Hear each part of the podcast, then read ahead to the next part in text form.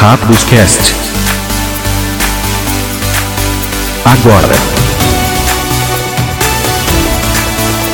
Sim, estamos atrasados, mas antes tarde do que nunca. Eu sou o EBP do Ractus Cast, falando com o Eli. E aí, Eli? E eu sou Eli do Ractus Cast, falando com o MP. Salve, galera. Salve pessoal, bem-vindos ao seu podcast brasileiro de Magic. De novo, estamos atrasados sim, eu sei. Normalmente esta bagaça vai ao ar nas madrugadas de quarta para quinta, né? Mas essa, nós estamos enrolados no final de ano, então é isso aí. Hoje o programa é a continuação da história de Dominária. Eu gravei tudo junto com o Arconte, viu, Eli? É, só que deu um pouco mais de duas horas, então não queria que o programa passado ficasse com três horas. Então a gente vai começar, tipo, retroceder um minuto ou meio minuto de onde parou, tá? Então não vai ter aquela introdução, não vamos contar onde nós paramos, não, tá? Basicamente, o, o Bons Ventos estava de boa em Dominária, começou a abrir portais no céu, desceu toda a armada firexiana, o pau comeu solto, o Urza ficou transplanando de um lugar de Dominária para outro, como o vidente cego, organizando a resistência, o Gerhard foi até Benalha, eles foram presos porque o Gerhard é mal visto em Benalha, aí veio os firexianos porque ninguém acreditou neles, Aí o Urza chegou como vidente cego e falou: Olha, tem um outro exército benaliano que você pode conseguir, mas não é tão nobre lá, ele é meio da sua estirpe, né? É um exército de é, prisioneiros, eles vão para uma Alcatraz benaliana. E foi aí que nós paramos de contar a história. Então, lá na fase principal, continuamos de onde paramos. Mas primeiro, quem quiser uh, tirar dúvidas, feedbacks, né, e sugestões também, é o e-mail é hackdoscast.gmail.com e o Twitter é arroba hackdoscast. E o Twitter vai ser importante, hein? A gente já vai falar por quê. Mas por que hackdoscast ali? Que é BR. Isso aí, ó. Recado aí para quem estiver ouvindo esta bagaça jogando Cyberpunk 2077, é, coloca o seu Bilal dentro da calça, tá? Por favor, vai. Nojento esse negócio, né? Isso não. O, eu quis dizer o Bilal virtual, tá? Não, é completamente desnecessário essa pornografia que a gente tem visto aí, pornografia gratuita. Né? Mas. Ai, cara! Vamos lá, bem-vindos novos apoiadores, o Flávio Nogueira e o Vinícius de Moraes, né? O Vinícius de Moraes me lembra gente humilde, né? Uhum. É um dos coautores, né? Tem certos dias em que penso nessa gente e sinto assim, todo meu peito se apertar, eu acho que é isso. Porque parece que acontece de repente, como um, feito um desejo de viver sem minotar. Olha que bonito. Coisa linda. É, esses clássicos são imortais, né? Eu nunca entendia quando meus pais falavam esse tipo de coisa. música chata, meio parada, né? Mas todas as outras que eu escutava quando adolescente eu esqueci. E essas ainda não morrem, né? Alguma coisa tem diferente nelas. Nossa, né? nossa. Uh, e, é, bom, temos que agradecer a Wizards, né? Ele ganhamos uns mimos deles de novo, dessa vez mimos natalinos. Sim, a, a Wizards Brasil no, nos presenteou, né? Então a gente quer agradecer muito aí.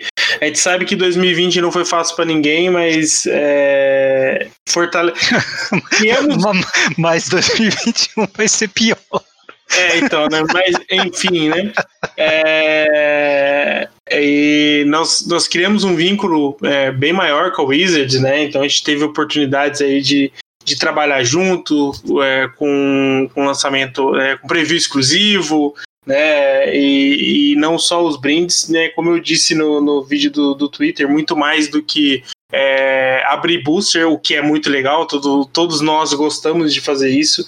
Eu acho que né, esse, essa forma diferente que a Wizards e a Carol vem conduzindo essa relação com, a, com, a, com, os produtores de conteúdo, né? Vários produtores ganharam. É, eu acho que isso é, é, bacana e acho que que a gente tem que fazer a nossa parte para que 2021 isso se fortaleça e a gente possa ter mais parcerias aí, né? Levarei cookies no próximo evento físico para agradecer, obviamente, né, a equipe da Wizard.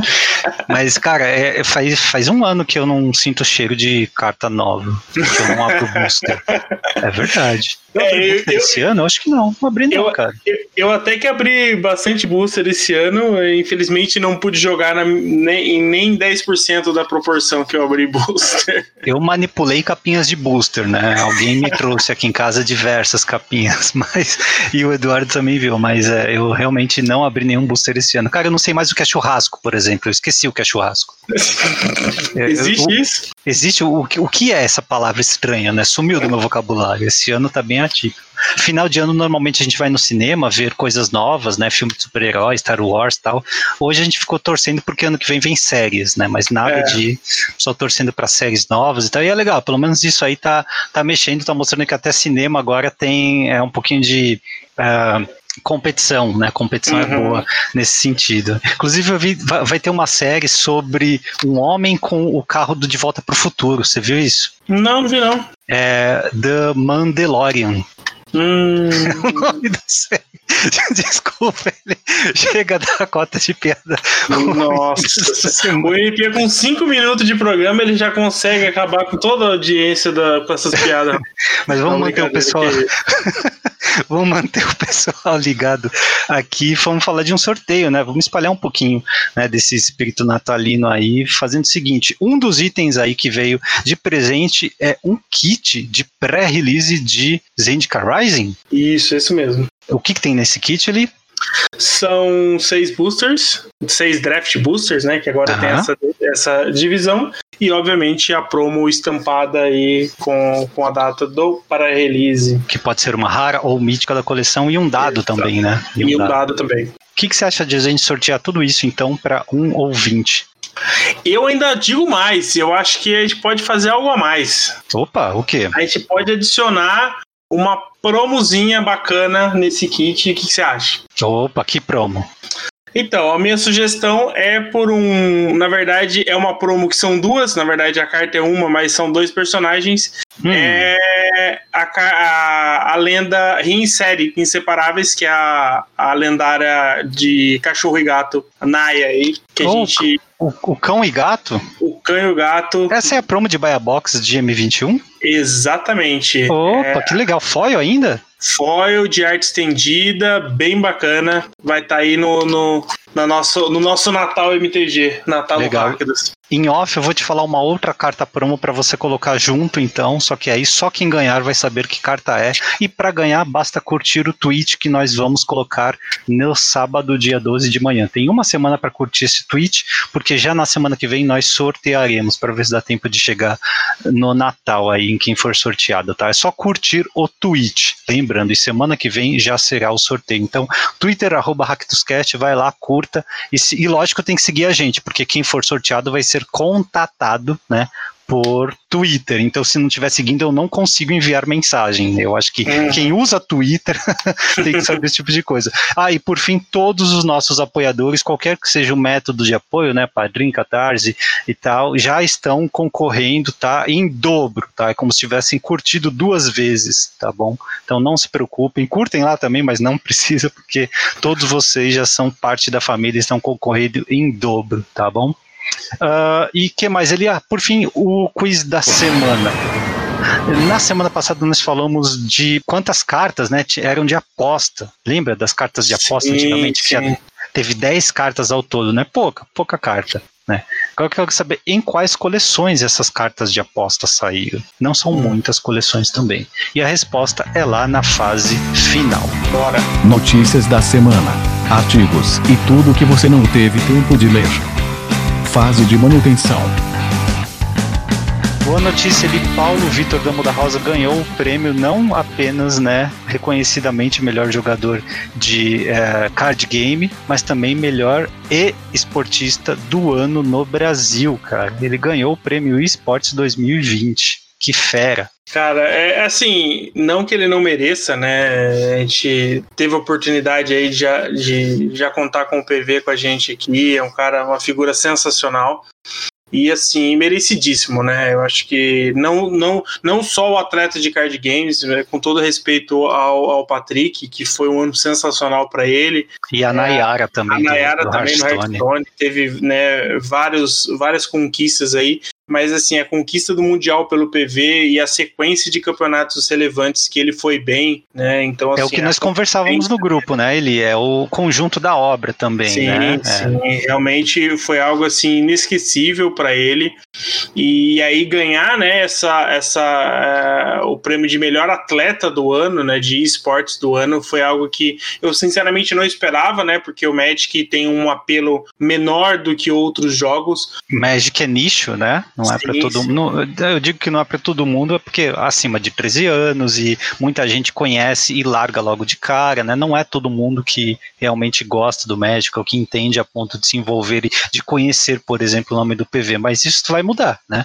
É, ele apareceu até no Globo Esporte, poxa, no site Sim. do Globo Esporte, então ganhou uma é. projeção nacional, internacional, eu diria, porque reverberou lá fora, né? O pessoal falando, olha, o PV ganhou o prêmio de melhor esportista é, e, ou, e atleta, né?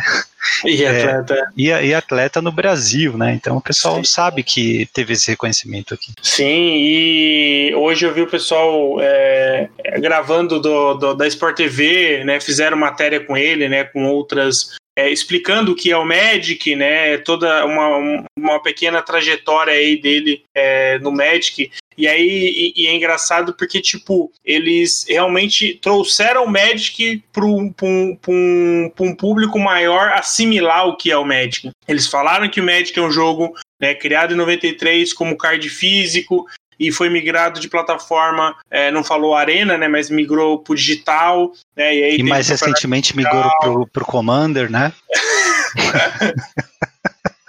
deixou, deixou de ser Magic para virar Commander, né? que maldade.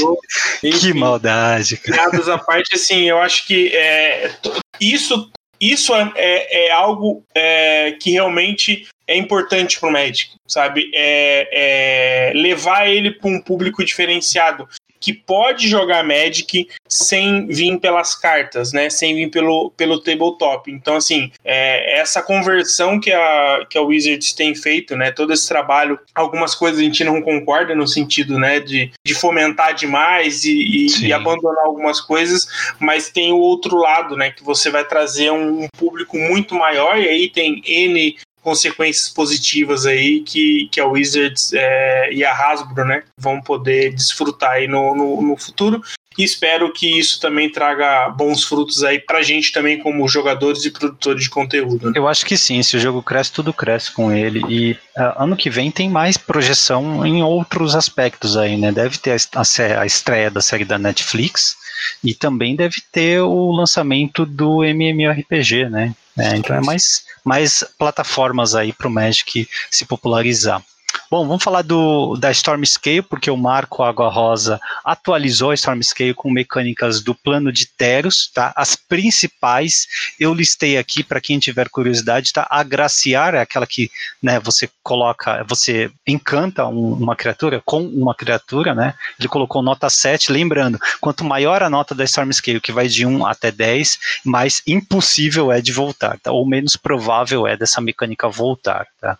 É, devoção, ele de 4. Mas Devoção acabou de voltar agora em né? uhum. né? então tudo bem. Heróico 5. Heróico 5 me surpreendeu um pouco porque é uma mecânica tão simples de entender, tão fácil e, e consigo imaginar ela sendo tão importante em formatos limitados que 5 eu achei um tanto alto para Heróico. Eu também achei, me surpreendeu. É. Eu, eu, esperava um heróico ali 3. Eu acho que é um número interessante. Pois é.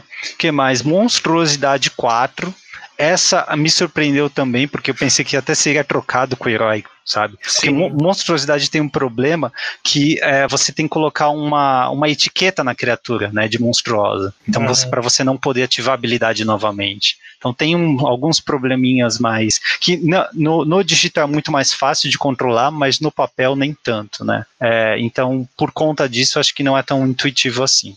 Mas enfim, ele, ele gosta da mecânica, ele gosta dessa ideia. É muito flavor dentro de Monstruoso também. Uhum. É, criaturas encantamento ele colocou como 5, isso para mim é uma aberração, mas eu entendo a necessidade de trazer esse tipo de coisa, mas ainda assim que eu acho baixo, tá? É, é, deuses, ele colocou 4, acho que deuses estão aí batendo na porta, né? Acho que ele ouviu Sim. o podcast de deuses. deuses estão batendo na, na, nossa porta agora em Kaldheim, deve ter deuses aí, pelo menos referências a deuses com certeza. É, tem Kaldheim, é, depois tem o, a, a de, de vampiro.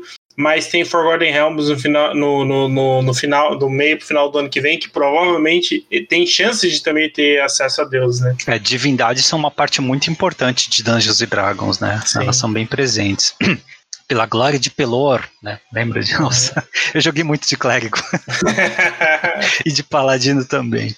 Vamos lá, é o, o número mais é, é surpreendente para mim foi inspirado, que é aquela mecânica que é um trigger quando você desvira uma criatura. Ele deu nota 9, tá? Então não espere inspirado voltar. É, eu até lendo as notas dele, é, ele comenta que é, é algo anti-intuitivo, né? Você lembrar de fazer alguma coisa quando desvira uma permanente, normalmente o padrão é quando se vira, né? Isso é, é um ponto. É, e uma coisa que é, é, pesa contra ela também é que não, não foi uma mecânica popular, né? Sim, sim.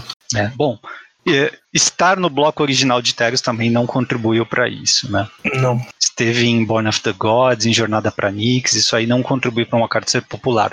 Tributo, nota 8, então também não espere voltar é, tão cedo, tá? Tributo é aquela mecânica, é uma mecânica de é, é, uh, Punisher, né? Uma daquelas Punisher Mechanics, porque o oponente é que escolhe o que vai acontecer, se seu bicho ganha marcador ou se ele tem o trigger de tributo, tá? É, e aí, né, nunca é muito popular esse tipo de coisa, além de ter uma certa complexidade, ela pune bastante jogadores inexperientes e premia demais jogadores experientes quando eles estão frente a frente. Então, por conta disso, eu imagino que de fato não é uma mecânica boa para o jogo. Constelação, ele 5, constelação é aquela mecânica que triga toda vez que um encantamento entra em jogo. E nota 5 para constelação eu entendo, né? tem que ter muita coisa dando certo para realmente esse trigger funcionar. Mas lembrando, constelação está presente agora, né, em Teros além da morte, né? É, por exemplo, o Arconte, né, uma criatura muito forte que coloca as fichinhas 2-2 de Pegasus, tá? Uh, esforço 8, você lembra o que, que esforço faz? Nossa, eu tive que olhar porque eu nem lembrava o nome dela é, originalmente. É strive, né? Esforço é reforçar, cara. Só que você paga, esse é um tipo multi-kicker, você paga para cada alvo além do primeiro. É isso. Né? Sim. Basicamente. Ele deu nota 8 aqui, é, mas eu, eu, eu não confio nessa nota 8, cara. Porque como é uma versão de kicker, né, de, de reforçar ou de multi-reforçar, eu acho que volta, mas não com o mesmo nome, né? Não com o mesmo tema, mas volta de outra maneira, tá? Porque reforçar sempre volta, tá? É, mesmo que eles tenham que mudar o nome, tá? Mas sempre tá, aparece de novo. E por fim, a escapatória 6. Curioso que escapatória teve uma nota até que baixa, né? Pela, pelo splash que o Uro fez aí nos outros formatos, tá? Mas pelo jeito fez aqui o que ele queria que fizesse, tá bom? E o problema de escapatória é o flavor, né? Tem que ter um flavor hum, muito bom para é encaixar essa mecânica. Né? Exatamente. Ainda vindo da Wizards, ele uma, eles lançaram uma nota sobre é, o lore deles, tá? Veio do nada isso. Imagino que seja uma resposta sobre críticas internas, é, alguma coisa assim, tá? Sobre o, os textos que eles é, promovem em lore, nos artigos, eventualmente em livros também, tá? É, eles disseram que eles não vão se adequar a regras impostas por Uh, governos uh, externos, tá? Acho que eles estão aqui tentando dar uma mensagem a governos de países mais fechados, como a China, né, que não permitem ou que censuram certos tipos de conteúdo em obras, tá? Isso não é de hoje, né? A arte, por exemplo, era censurada antigamente. Eu lembro do uh, da Força Profana com pentagrama atrás, lembra do Doutor Demoníaco, de esqueletos também, né? É, e eles lançaram uma nota assim muito dura, né, dizendo nós vamos contar as histórias que nós queremos contar, nós temos os objetivos de sermos, de promover diversidade, experiências variadas nas nossas aventuras e tal, tá? É, eu acho que isso aqui tem um pouquinho de é, é, coice na Blizzard. Nós vimos aí, acho que foi esse ano, né, que a Blizzard teve um problema com a China também, ao silenciar um jogador. Acho que ela até chegou a expulsar, né, um jogador de, uhum. de era Hearthstone ou Starcraft, não lembro. É, porque ele estava fazendo algum tipo de protesto né, em favor de, de Hong Kong. Era Hong Kong? Isso, de Hong Kong. Porque é. teve até aquela questão do Li Xiqian, que ele estava jogando um campeonato, né, com, com o rosto semi-tampado. E né? a Wizards abriu, né? A Wizards deu a oportunidade dele falar, né? Ao contrário da Blizzard. Então é isso aí. Eu acho que esse tipo de coisa é bom senso, né? Sim. Para todo mundo é bom senso. O fato de uma empresa sair aqui e defender esse tipo de liberdade, de promover essas coisas, uh, é legal, mas é lógico que tem uma motivação também comercial, ela quer fidelizar. Né? Claro, né? claro. É, existe, existe uma correria hoje atrás de uma fatia de mercado né, no entretenimento, que são pessoas que é, precisam né, desse tipo de identidade, precisam de, desse tipo de, de abordagem, né, seja é, com uh, identidade de gênero, seja com questões de inclusão mesmo, né, que dependendo de quem para quem você pergunta, a própria Wizards tem problemas para incluir, por exemplo, pessoas negras né, lá dentro. Tem gente da Wizards, não da parte do Magic, mas de Dungeons, saíram recentemente né, falando sobre isso. Tá? É, então, tem, uma, tem um aspecto mercadológico nisso, né? É, é, se você for olhar a indústria do entretenimento, toda ela está indo por esse caminho, né? É, quadrinhos, por exemplo, estão indo assim também, tá? E tem, tem, eu vejo diversos problemas nisso, porque para mim tem que ser orgânico, tá? Ele, uhum. é, o, que, quem escreve uma obra de ficção tem que organicamente incluir aquilo que acha que é mais relevante para aquela obra, né? É, e não exatamente porque é mandato da empresa, fica algo forçado.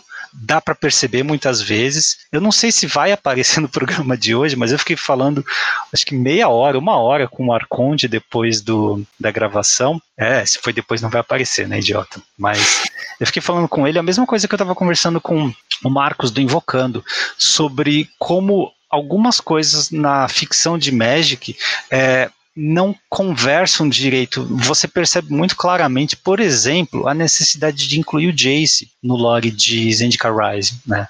O Jace está ali porque é, pela Wizards tem que ter equilíbrio de cor no standard e é, eles optaram por colocar o Jace, né? Podiam inventar um planinauta azul, podiam transplanar qualquer planinauta de qualquer plano, mas tinha que ser o Jace ali. Então a forma como a história inclui o Jace, né, não é nada orgânico, né? É muito forçado. Então eu, isso estraga a experiência de quem está tentando, né, absorver a história.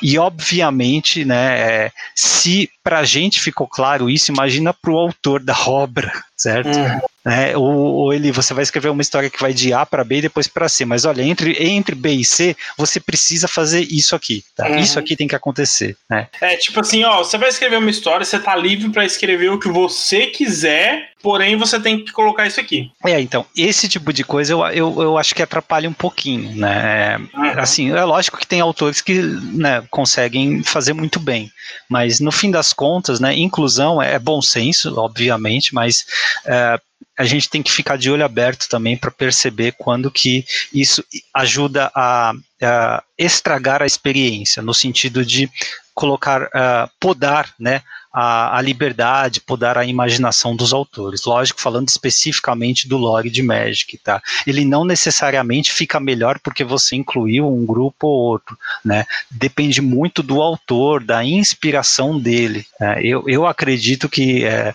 podar a imaginação é muito ruim, é né? muito perigoso, inclusive.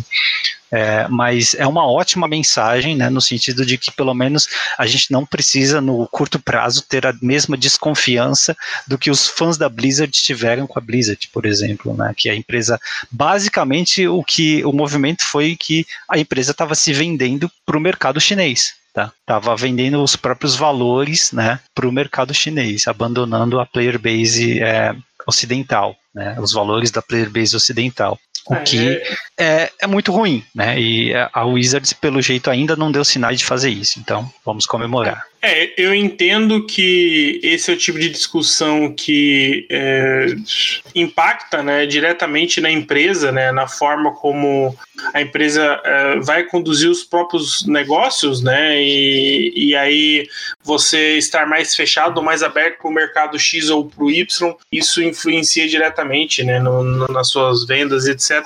Mas eu acho que é, foi, foi, foi interessante a forma como a Wizards levou isso, né, a gente teve alguns problemas recentes de, da, da lore, né? Da, da Nice e da Chandra, né? Que, Isso. Que, que, que teve uma mudança radical em termos né, de, de comportamento, de orientação e etc. Então, assim, é, esse é o tipo de coisa que não deve existir nunca, sabe? Então, é mais fácil você anunciar que, olha, é, queremos contar a história da forma como a gente gostaria que ela se, se, se, se desenvolvesse, né?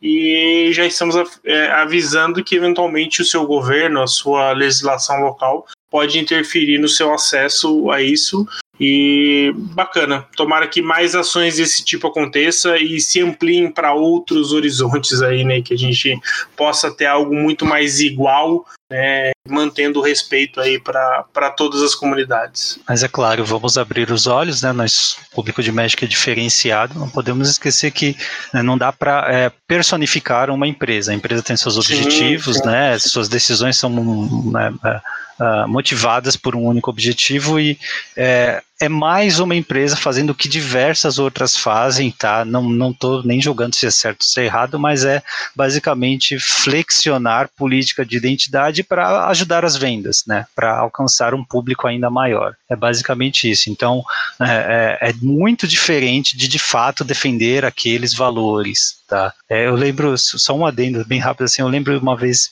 estava passando de ônibus pela Paulista era sempre acontecia isso, era no sábado, domingo, antes da parada gay, né? Uhum. E tipo todas as propagandas de ponto de ônibus, propaganda de rua mudam nessa nesse período. Tipo, a, tinha uma propaganda PepsiCo, eu acho que era a batata Ruffles ou Doritos, acho que era Doritos, Doritos.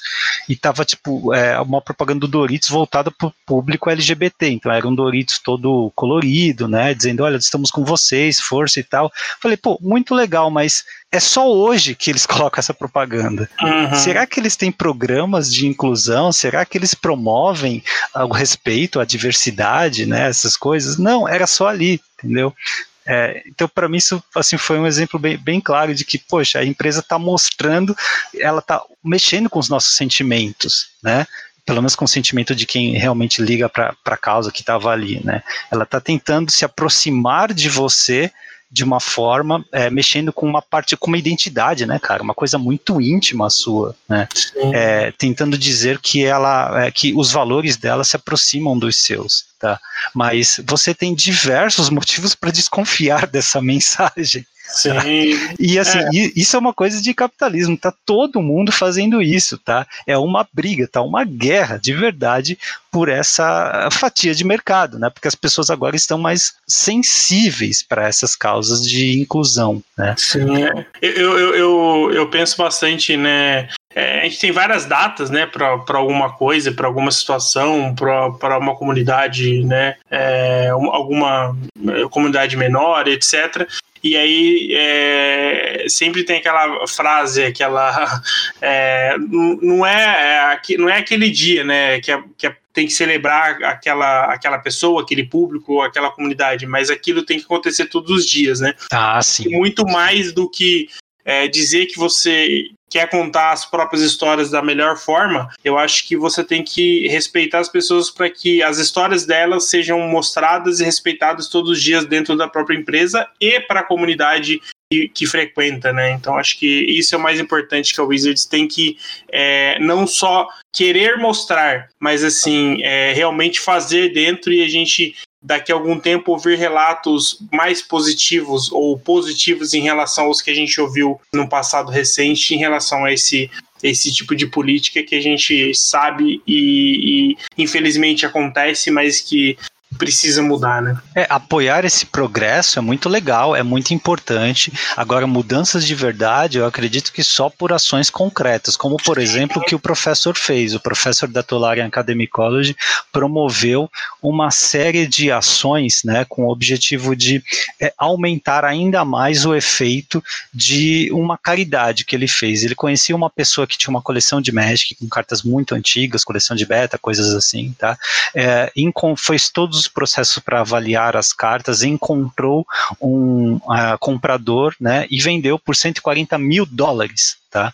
Toda essa coleção para esse comprador específico. Só que isso tudo gerou né, uma, uma cadeia de ações que também é, é, espirrou no público, principalmente norte-americano, que pode comprar cartas da, de lojas que participaram da brincadeira. Tá? Mas esses 140 mil dólares foram direto para caridades. Tá? E o professor pediu para a comunidade dele indicar caridades. Né? É uma regra que a pessoa que tinha a coleção e pelo jeito não precisava de 140 mil dólares na conta.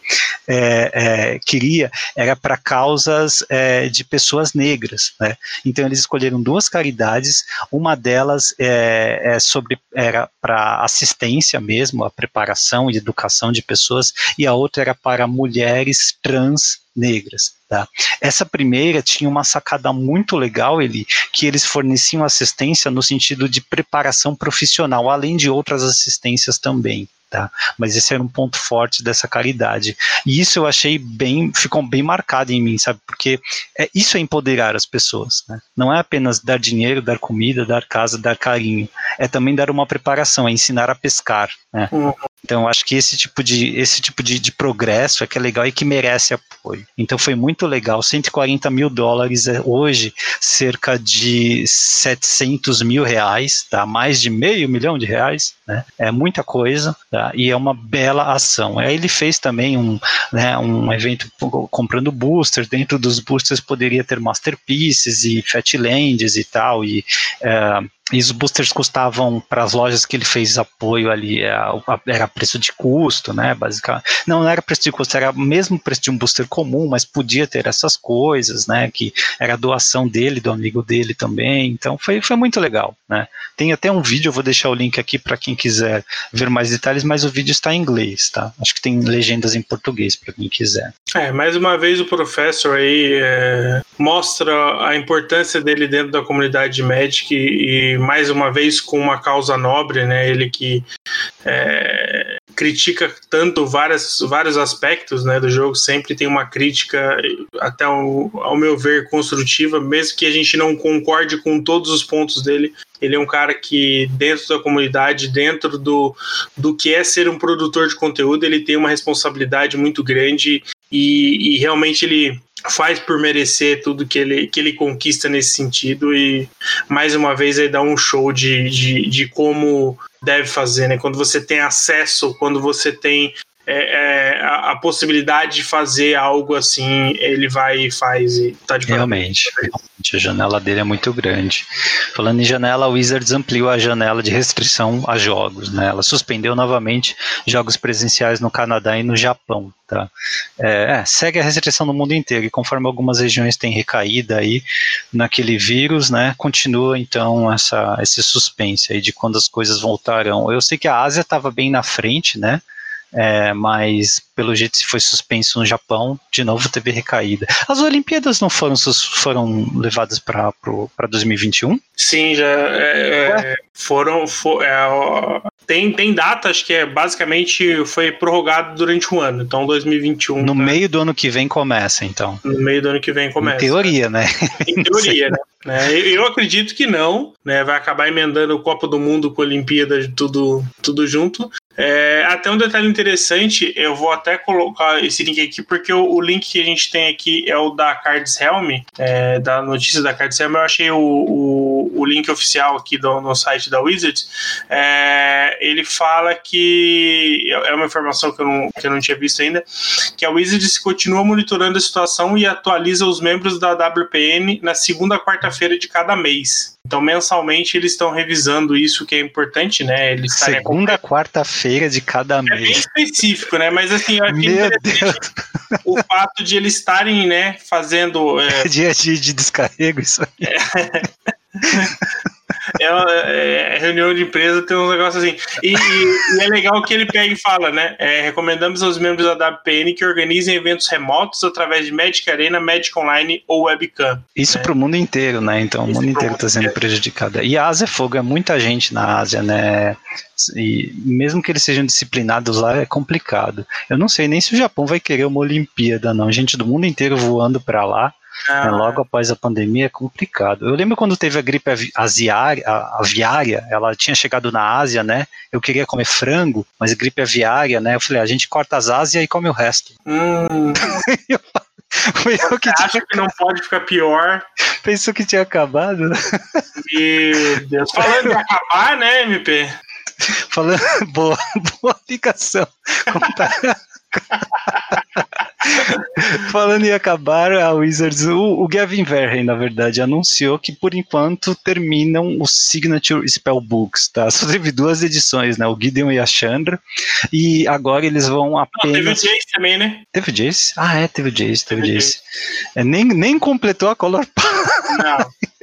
É, agora eles vão ser substituídos pelo Commander Collections, tá? Commander Collection Green, né? Vem, já tá aí disponível e os, deve ver outros Commander Collection também, tá? Então, Não, aí, aí, tem, aí, acho que vai ter mais produtos de Commander do que de Magic no ano que vem, viu? Sim, ah, provavelmente, né? Esse ano já foi bem próximo, né? Ano que vem já. já... O, o Signer Spellbook, eu gostei do, do, do, produto, mas tipo assim, ele já veio substituir o. Como é que é o nome? From the Vault. From the Vault. E aí o primeiro foi bom, os outros já, já não teve tanto apelo. Aí trouxeram o Commander Collections, que vai substituir. O, o primeiro já ninguém quer, né? Porque yeah. já, já, não gostaram do, do, do, que vem, né? Até você fez um comentário totalmente válido, né? Como Commander Collections Green vem duas cartas que não são verdes, né? Mas enfim. Exato. É, é um problema que acho que assim, eles precisam se situar, né? Porque senão daqui a pouco cancela tudo, deixa só o Secret Lair e toca a vida, né? É, é, o formato é popular, né, cara? O que eles querem? Commander é muito popular, não tem gente. Falando em Commander ainda, né? Eles é, anunciaram Secret Lair de trilhas, tá? As 10 trilhas, boa, mas só tem, só tem 6, né? No, no standard atual, aqueles terrenos du, dupla face, que é, os Spellland, mas não é Spellland, né? Duplo terreno. Mas uhum. é porque as quatro vão sair agora em Kaldheim, então eles já anunciaram aí os. O, acho que já tem até os nomes, né? Das novas trilhas. Mas eles não informaram data, tá bom?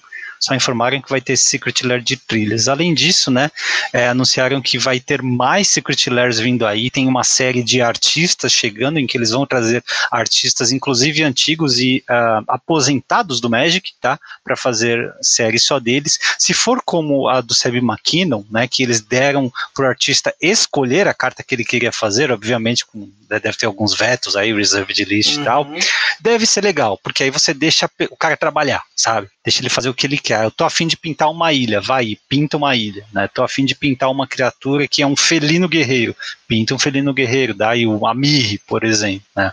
É, entre os artistas, eles anunciaram Fiona Staples, Johannes Voss e a Kaja e o Phil Foglio, né? Eu tava dando uma olhada aqui, as, a Kaja e o Phil Foglio são um casal bem antigo, né? O, é, o, o Phil fez Abelhas Assassinas, por exemplo, tá? A Kaja fez Shahrazad, olha só. O, o a Combat Witches é deles também, não é? É, é deles, é verdade. Combat uhum. Witch é deles. Então faz acho que uns 15 ou 20 anos que eles não fazem arte pro Magic, né? Então vou voltar aí. Lógico que deixa muita gente na expectativa, né? Também já anunciaram aqui um novo Secret Lair, acho que não tem nome, mas tem uma arte, a carta já, né, da Sabedoria da Natureza, que é uma coruja aqui. Ela lembra um pouquinho, assim, no estilo de arte, ela é uma, uma carta de Magic tão diferente do que a gente entende por carta de Magic que causa o mesmo impacto dessas de metal aí que o Lacunacoy uh, anunciou, né? Aquelas que tinha a, a, a Troféu do Assassino e outras cartas né, nesse último Secret Lair, é, que é uma imagem muito bonita. Tá? Eu ainda prefiro a imagem do, da sabedoria da natureza antiga, mas essa carta, esse design inteiro aqui, ele me agrada também, apesar de não parecer em nada como a carta de Magic. Até o custo, ele dá para ver o custo, tá ali na direita, olha. É, muito então, estranho, bem, muito bem estranho. estranho, né? Eu até tava comentando esse negócio de da, da, do aspecto de coleção, né, do, do, do Wizards e tipo, é, tá tão, tá tão diferente do que você imaginava né, de Magic que é até difícil você pensar em colecionar alguma coisa, né? Então. É... Nem capinha de booster. É, não, nem capinha, coitado do MP, até a coleção dele já tá, nem já tá isso. curada já. E, mas assim, é, já, é, o, o, o, novo normal da, da, das cartas de Magic também já estão bem, bem diferentes do que se a gente pegar os últimos dois. Se a gente pe pegasse essa carta, né, Sinatry's Lore, é, e fosse comentar dele há dois anos atrás, a gente ia achar um absurdo. Um sim, dele. sim. O nosso eu de. O, o Eli o MP de dois anos atrás ia achar ridículo. É impossível, o Wizards vai acabar com o jogo fazendo isso. Não, no novo normal não tem limites, né? Por não. exemplo, eles anunciaram essa semana também que o Secret Lair de The Walking Dead foi o mais vendido de todos os Secret Lairs, tá? Foi aquele mais, vendido, foi um e grande se sucesso. de novo novo agora e ia acabar de novo. É, e assim, isso obviamente, né, é um sinal do, da, do mercado, das pessoas falando, façam mais coisas assim, tá? Então, uhum. eu já tinha, nós já tínhamos conversado sobre isso sim, na época, sim. tá? Não adianta reclamar, bater o pé, porque vai vender absurdo e eles vão uhum. fazer mais. O sinal, sim. né, o sinal é esse, tá? Se vender demais, continue fazendo. Então, eles vão continuar lançando cartas inéditas no Magic através de Secret Lair, até que uma dessas cartas quebre. E se quebrar, ou eles banem imediatamente, ou eles relançam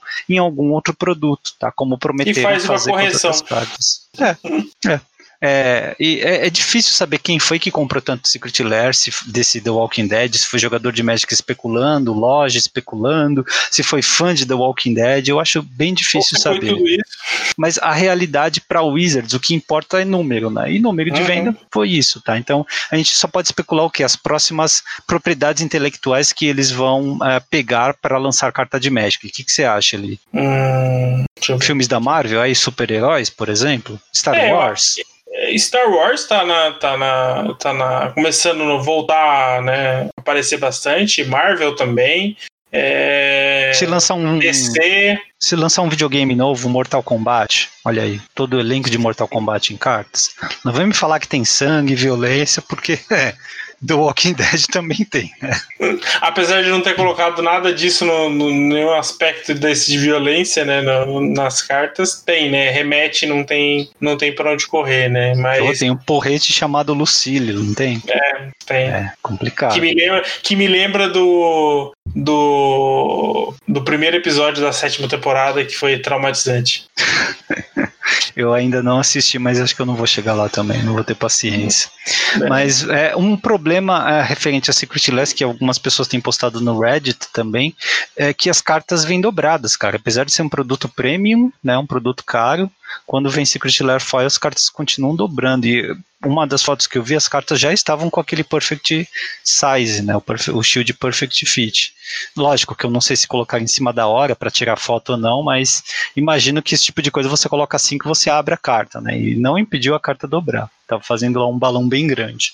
Então o Wizard está vendendo muito, mas também tem que caprichar um pouquinho mais na qualidade do papel, né? Nessa tecnologia aí de cartas foil. É, eu não sei se eu não sei se a se o, o plástico que vai em cima, né? O material que vai em cima do, do foil é alguns micrômetros menor e ele puxa a carta, não sei. É, alguma coisa tem, porque. E é incrível, né? E, tipo, não muda. Por exemplo, eu tô com, a, com, a, com as promos aqui e elas, elas já, né, com dias que elas estão comigo, né? Ou, em contato aí com, com, com umidade já, elas já estão envergando já. Ah, já estão envergando. Já, já. Sim. É e olha que ela, ela tá dentro do shield normal, né? Mas assim, ela já tá puxando o shield. É, é complicado. Precisa. Né, quem compra carta foil precisa estar de olho nisso, porque é, se não cuidar, ela dobra muito mesmo. Não, é. Eu até falo com, com o pessoal: se você é, não coloque em pasta, porque ele vai puxar o plástico da pasta, é, ou você, se for uma carta que você se importa muito, a melhor opção é colocar peso em cima, não tem jeito, é, ou colocar no top loader. É, boa, boas dicas aí. É isso aí.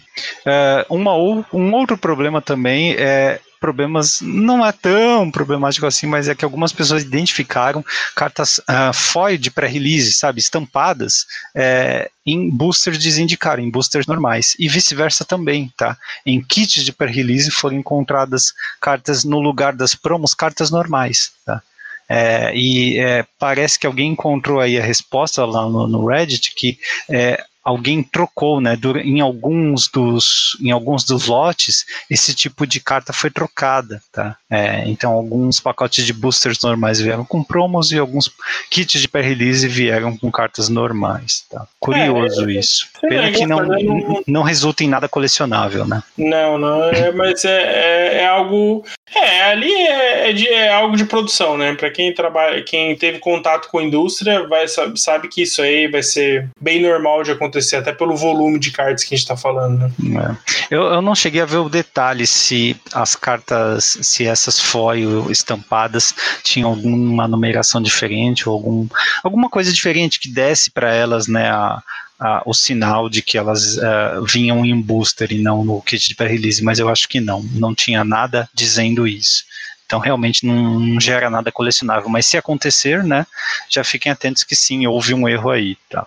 Uma outra coisa, eu considero um erro também é que uma é, uma, uma loja de roupas, uma loja pequena de roupa chamada é, Brain Dead, lançou uma linha aqui, acho que já esgotou em algumas, alguns dos itens também, com artes e cartas de Magic. Inclusive tem um, acho que um conjuntinho, parece um pijama horrível, tá? que é calça mais o, ca o casaco, a parte de cima aqui, que é basicamente uma roupa preta, só que com cartas de Magic soltas, sabe? Nelas, assim, com, com né, artes, não artes, é scans, né, de carta de Magic, são cartas aleatórias, obviamente escolheram por conta do nome e das artes das cartas, tem que ter alguma coisa morrendo, uma criatura feia e tal. Por algum motivo tem ilhas e montanhas também. Mas é uma, um conjuntinho horrível, tá? E além disso, o preço, 135 dólares. Você tá louco. É, 135 dólares tá bem salgado e eu não consegui ver todas as cartas aqui, mas eu vi Range Mind, Phyrexian, Phyrexian Walker, é aquela barreira 03. Não, Esse tem a pinça craniana também. Qual é o nome desse bicho verde aqui? Tem Milston, Delmore, como é que é o nome desse bicho verde aqui que é vermelho? É, o bicho é verde numa carta vermelha? Sling, slingshot, alguma coisa? Ah, é de conjunção, né? Isso aí, eu esqueci o nome. Mas é um orc, é um orc, ve um orc feio. Mas é. enfim, é, é, não é nada apelativo, tá? Eu imagino que é, tá, já, já foi vendido, inclusive, tá? Imagino que as poucas peças que eles ofereceram aqui foram compradas por talvez colecionadores, especuladores, mas é, não é porque é Magic que é de bom gosto, tá? Tem outros itens aqui com arte de Magic, por exemplo, casaco, bolsa, né? Tem uma bolsa aqui, mas eu acho de mau gosto, tá? Principalmente esse conjuntinho aqui. Eu vou deixar o link para quem quiser ver, mas é realmente feio. Assim, só, só é justificável, né, se for para fazer uma stream de piada, sabe? Se for uhum. para fazer ou para aparecer num GP de cosplay de cartas de Magic. Você vai vestido com cartas de Magic, aí sim. Mas fora esse contexto aí, é feio, é feio mesmo, tá? Inclusive, nada diz é, eu quero levar uma surra quanto isso, tá? Se você quiser dar isso pro seu filho, pro seu sobrinho, né? ele vai apanhar na escola com certeza. Vai, tadinho. Com certeza. tadinho. Bom, vamos lá. É, tem, eu queria continuar uma discussão que teve é, na semana passada sobre um artigo que o site ICV2 lançou, né, sobre a possível preparação da Wizards para a venda, tá, por conta da Hasbro. Né. É, só retomando a discussão, uma série de ações aí levantaram a suspeita, né, de acordo com o autor aqui, de que sim, né, poderia acontecer isso. Eu acho isso meio especulação. Ele também está especulando, não tem informação interna, mas ele discutiu num segundo, é, um outro autor aqui discutiu num segundo artigo quem é que poderia comprar a Wizards, tá? Que esse é um assunto bem delicado mesmo, tá? E ele chega à conclusão, ele olha só que é, nenhuma empresa consegue entender, né, e tocar a parte de card game de forma ótima, tá? Então, o mais provável, se acontecer, e esse se é um se muito grande, né? Se acontecer, é que a Hasbro ficaria com a parte do Magic e venderia a parte de Dungeons Dragons e todo o resto da Wizards, né, para uma grande editora. Por quê? Porque Dungeons é livro, né, cara? E editoras sabem tratar de livro, tá? Agora, Magic e card game não é. É fácil encontrar alguém que consiga tratar com uma marca milionária né, como o Magic. Então tá aí a conclusão da história. É uma ficção, tá bom? Por enquanto é uma ficção. É, e é curioso, né? Ele fala, bom, poderia vender o Wizard, mas agora metade, a, a, metade mais relevante, né? Eu acho que o Magic é mais relevante, inclusive, em termos é, financeiros, né? É, ficaria na Hasbro mesmo, e todo o resto seria vendido por uma editora, poxa. Então não é bem uma venda da Wizards, né? Sim, sim, é. Mas acho que, é, pelo visto, esse, esse assunto vai ter alguns desdobramentos aí, várias especulações, vamos ver que, que quando aparece algo concreto nesse sentido. Vamos ver. Bom, vamos para o Magic Digital. No mall, o Supreme Chaos Draft está acontecendo 18 boosters diferentes, tá? O que, que, é isso? 18 boosters diferentes mesmo, tá? Diferentes coleções ao longo do Magic inteiro e você drafta duas cartas por booster. E você não vai passando o booster, tá? Você sempre abre um booster novo. Então é bem interessante, é um Chaos Draft esquisito, tá? O Frank Lepore já tá jogando e é engraçado de ver, tá? É um exercício interessante e divertido. Não é para sempre, mas é divertido ver esse tipo de coisa de vez em quando. E uma notícia boa também para quem joga formatos eternos no mall, tá? Eles vão mudar um pouquinho as coisas no ano que vem, tá? Os classificatórios vão disparar agora com 12 jogadores em vez de 16 que estava disparando. Vai ter PTQ Vintage, tá? Olha só. É, falando em The Walking Dead, né? formato, uhum. formato, morto levantando aí. Em geral, eles prometeram mais apoio, mais premia uma premiação mais equilibrada nos torneios competitivos do circuito do mall, tá? E no Arena teve o State of the Game ali. Nesse último State of the Game, eles anunciaram o seguinte: é, vão mudar o número máximo de fichas no campo de batalha para 250. Após esse número, qualquer efeito que coloca fichas, se precisar pagar money e tal, vai continuar acontecendo, só que a ficha não vai para o campo de batalha, tá? É um número meio arbitrário, mas o Magic Online também tem esse mesmo limite, né? É, eu acho que não é irrelevante, assim, é, às vezes é legal você tentar criar mais fichas e quebrar o programa, né, travar o jogo, mas eles fizeram isso exatamente para evitar esse tipo de, de problema, tá? E acho que isso já é meio que uma preparação para o Magic entrando, para o Arena entrando no celular, tá? Eles vão ter que fazer concessões, assim, em vez de 250 vai ser, por exemplo, 25 tokens. vai ser algo bem pequenininho, sim, é, não tem como, né? É uma, é uma limitação de interface, isso aí não tem como, tá? É, se, o... se, se, tendo 25 eu já fico contente, porque eu não consigo imaginar um campo de batalha com é, 10 terrenos, 25 fichas e qualquer outra coisa é, é, é, no celular. É, eles vão ter que compartimentalizar, né? Abrir vários pop-ups, várias telinhas diferentes para cada área do campo de batalha, por exemplo, fazer algo assim. Bom, é, além disso, ele, o Arena Open histórico, né, tá acontecendo esse fim de semana, então se você está ouvindo isso, já está rolando, boa sorte, tá, vamos torcer aí para os brasileiros e portugueses, para os lusófonos em geral, tá, que estão tentando aí ganhar os 2 mil dólares, 2k, hein, ele, 10 mil reais. É uma graninha, hein? É, mas é jogando histórico, né? Significa que você vai reinvestir tudo isso para poder conseguir montar um deck, ter a pool histórica e pagar a inscrição do evento. Tá? Provavelmente. e uma coisa legal, o Cubo está voltando para o Magic Arena, né? De 12 até 20 de dezembro vai ter o Arena Cubo e de 15 a 28 de janeiro o Tinker's Cubo no Arena, tá bom? Então, final de dezembro e final de janeiro tem cubo aí dentro do Arena para ser jogado. E é isso, bora para compra. Bora preços e tendências. O mercado do Magic. Aqui, no Hack dos Cast. Ele Commander Collection verde chegou, é, já está fora de estoque aqui em algumas lojas, mas tem loja vendendo as singles também, tá? É, Commander Collection verde tem é, oito cartas, tá? Muitas delas não são verdes, tá? É, ou não, não tem muito a ver com verde, tá? Por exemplo, Sol Ring, tá? Outra dela, Torre de Comando, nada a ver, né?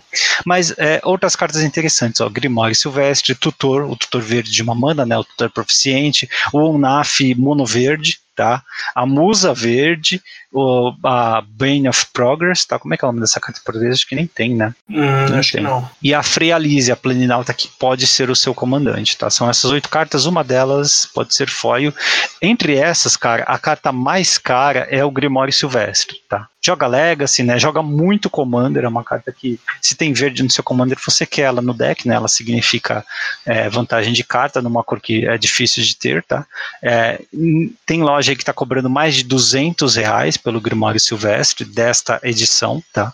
E além, a segunda carta mais cara é o Tutor Proficiente, 120 reais mais ou menos nas lojas brasileiras. O dessa versão novamente, tá? Dessa versão de Commander Collection verde. E a box de Commander Collection aí varia, tá? Eu encontrei aqui por 370 em uma loja BR, tá? Mas está fora de estoque.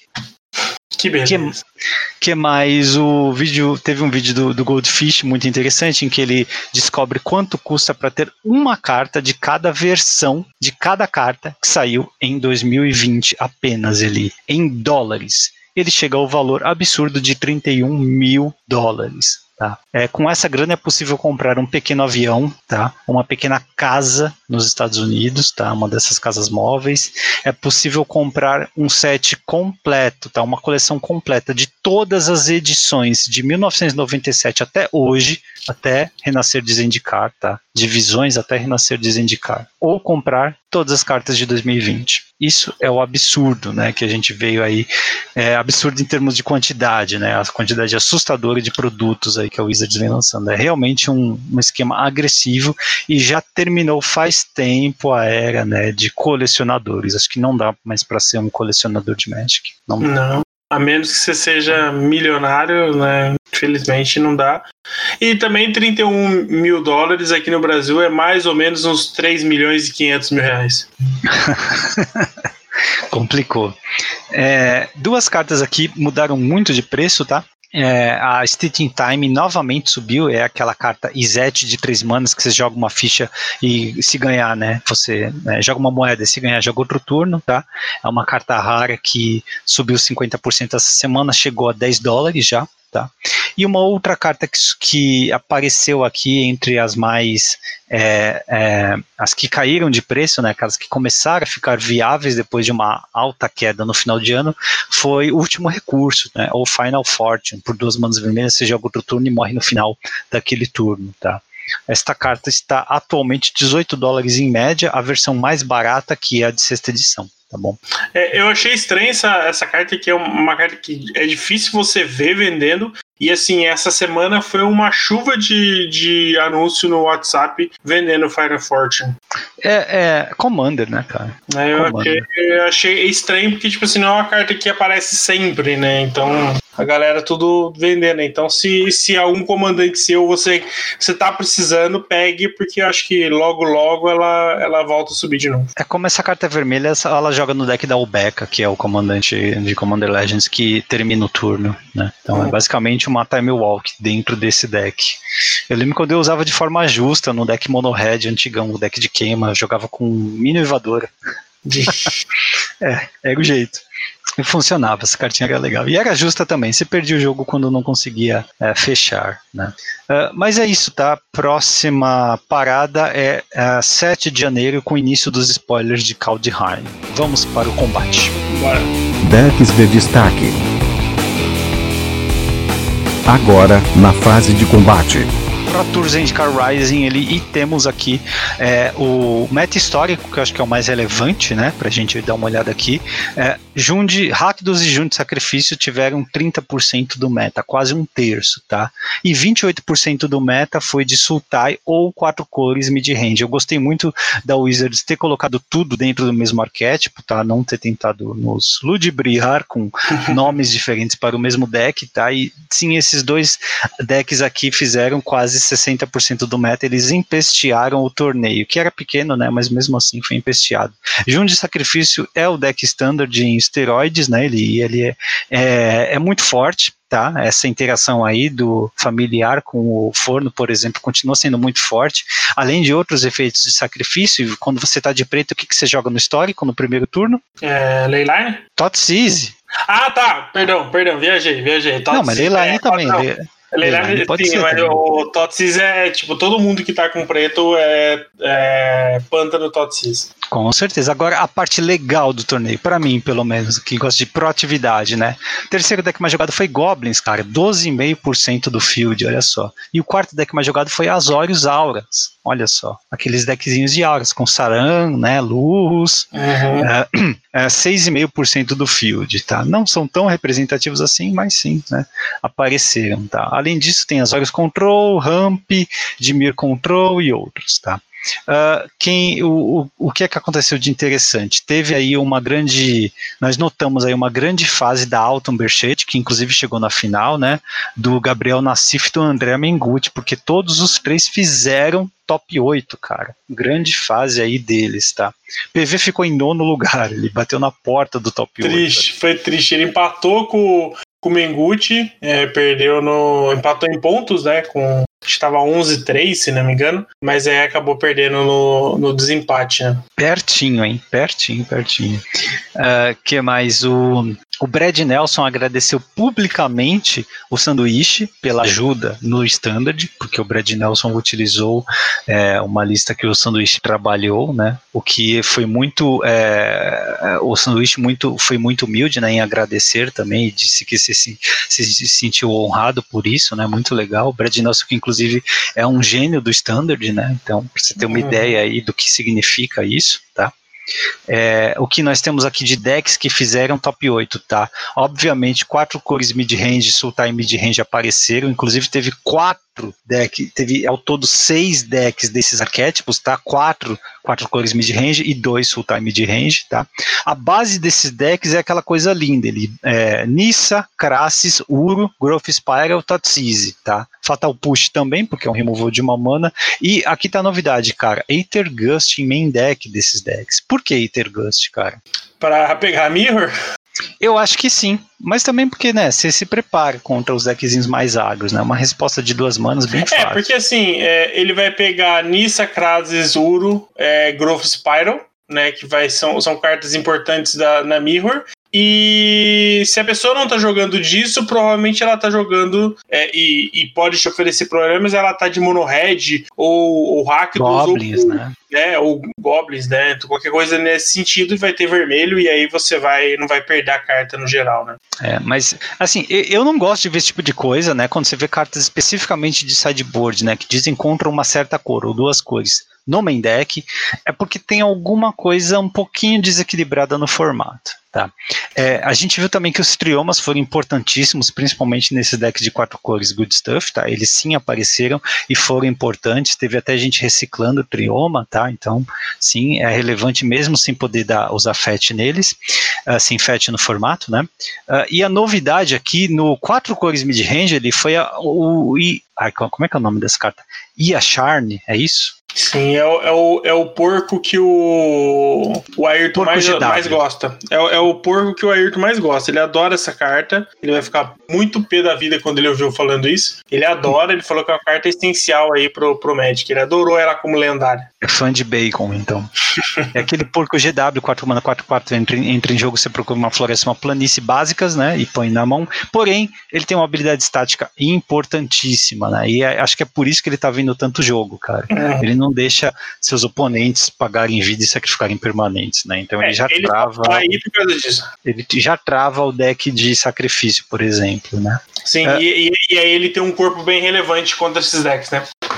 4-4, ele segura tudo, né? 4 mana 4-4, exatamente. Ele ainda morre para Fatal Push, mas ele precisa né, é, do trigger do Fatal Push. É muito difícil conseguir o trigger, né? Quando você não pode sacrificar. Uhum, exatamente. Uh, os outros dois decks os foram, uh, coincidentemente, os dois finalistas: Azorius Control e Goblins. Tá? Azorius Control a gente já sabe que é deck de control, mas Removal, tem Teferi, e o deck de Goblins também a gente já conhece. Né? Goblins foi pilotado pela Alton Berchet tá? É, inclusive, é, jogão na final, tá? É, baita jogo, recomendo aí a quem quiser se aprofundar histórico ver, tá? Mas quem venceu foi o Azores Control, o Brad Barkley venceu, tá? Ele foi o, o ele é escocês, tá? Pilotando de Azores Control. Mas tá aí, e novidades no Pauper ali? O que nós temos da última semana para cá? É, você falou, né, de Ether Gust no, no main deck, né? Infelizmente nós começamos a ter Pyroblast no main deck. Né? em, algum, em algumas listas, o que é bem ruim para o formato. É, inclusive, eu não lembro se, se a lista foi fez 5-0, acho que fez 5-0 também, mas eu não lembro se ela foi bem no Challenge. Uma lista jogando com 4 Pyroblast de main deck e 4 Elemental Blast de side. Uau! O Red Elemental Blast, né? Então, assim, Quanto é algo. Hate. É, é, muito hate, é, isso é medonho pro formato, sabe? Eu acho que, assim, é, foi, o, o, o Cair em Desgraça é uma carta que ela né, mexeu demais com o formato. Você então, diria que o Pauper caiu em desgraça? Hum. Não. É, sim, é, é, por, pior, por pior que seja piada, é, é verdade. Mas tá assim, é, realmente impactou o formato. Um, você, quando o número de deck de Tron é, altera drasticamente no formato, alguma coisa está acontecendo. A Wizards deu algum sinal de mexer na lista de ban? Por enquanto não, não, tá. não teve movimentação nenhuma, nem o anúncio do anúncio do anúncio, uhum. né? Mas assim, a gente sabe que tá no radar, a gente sabe que a carta tá, tá, tá muito presente, mas assim, a gente não sabe até quanto a Wizards pretende é, manter dessa forma, né? A gente é, ela pode estar tá prevendo algo, né? Pelo, pelo planejamento dela. Ah, não, vamos segurar até tal coleção, porque lá vai ter outra mexida, então né? Pode ser que seja dessa forma, mas assim, não tem nenhum produto uh, que afete o Pauper diretamente, não vejo o Kaldheim é, tendo isso, apesar de eu achar que o Kaldheim vai oferecer algo a mais pro Pauper que, que outras coleções ainda não trouxeram, né? Zendikar trouxe algumas coisas interessantes e eu acho que Kaldheim deve entrar nessa linha, mas assim, é, o, o, B tem sido um deck muito presente, né? E assim, o Kairi Desgraça é, melhorou demais a match dele contra o Tron, que é uma bad match horrível. Mas, e... mas é, esse, esse tipo de coisa não. não uh, como é que eu faço essa pergunta? Va você acha que vale a pena uh, entrar de cabeça nesse formato, explorar esse formato? uh, já que está tão óbvio que algo vai mudar nele, em termos de ban mesmo, né, o Wizards vai mexer nele. É que assim, é, o fato de você estar no digital para jogar esse formato, uh, né? Porque obviamente a quantidade de locais físicos é, tendo evento né, atrapalha demais qualquer tipo de planejamento nesse sentido. Então, assim, uh, ah, beleza, Cair Desgraça foi banido. Você vai perder o quê? 0,1 ticks, sabe? Então, assim, hum. é, ah, mas eu vou perder o deck. Não, porque o deck, o B vai continuar existindo, é, o R-Spread vai continuar existindo. Então, assim, a base desses decks não te faz perder nada caso você invista, sabe? Os dois decks vão continuar muito fortes, vão continuar sendo tire, né? E assim, é, ah, eu não vou usar mais o Cara de Desgraça, eu vou voltar a ter quatro Algor, vou voltar a fazer meu deck com fadas e vou aumentar meu número de remoção, por exemplo. O caso do Squad, por exemplo, você pode diminuir o número de raio para usar é, o Cara de Desgraça. Então você volta, coloca um raio a mais, sabe? Então, assim, Meu Deus. Você não perde muito se, se o metagame mudar, sabe? Se você gosta de jogar com essas cores, né? Com essa combinação de cores. Então, assim. Você, é... você falou em cair em, em desgraça, não tá falando bastante dessa carta que tá mudando tanto. O pessoal do Monarchs MTG, uh, é, sem, sem, piadinha com a, a, é, a, a habilidade, de, a mecânica de Monarca, né? Eles agradeceram a menção do deck do Oliver Jukes, que você fez no outro programa.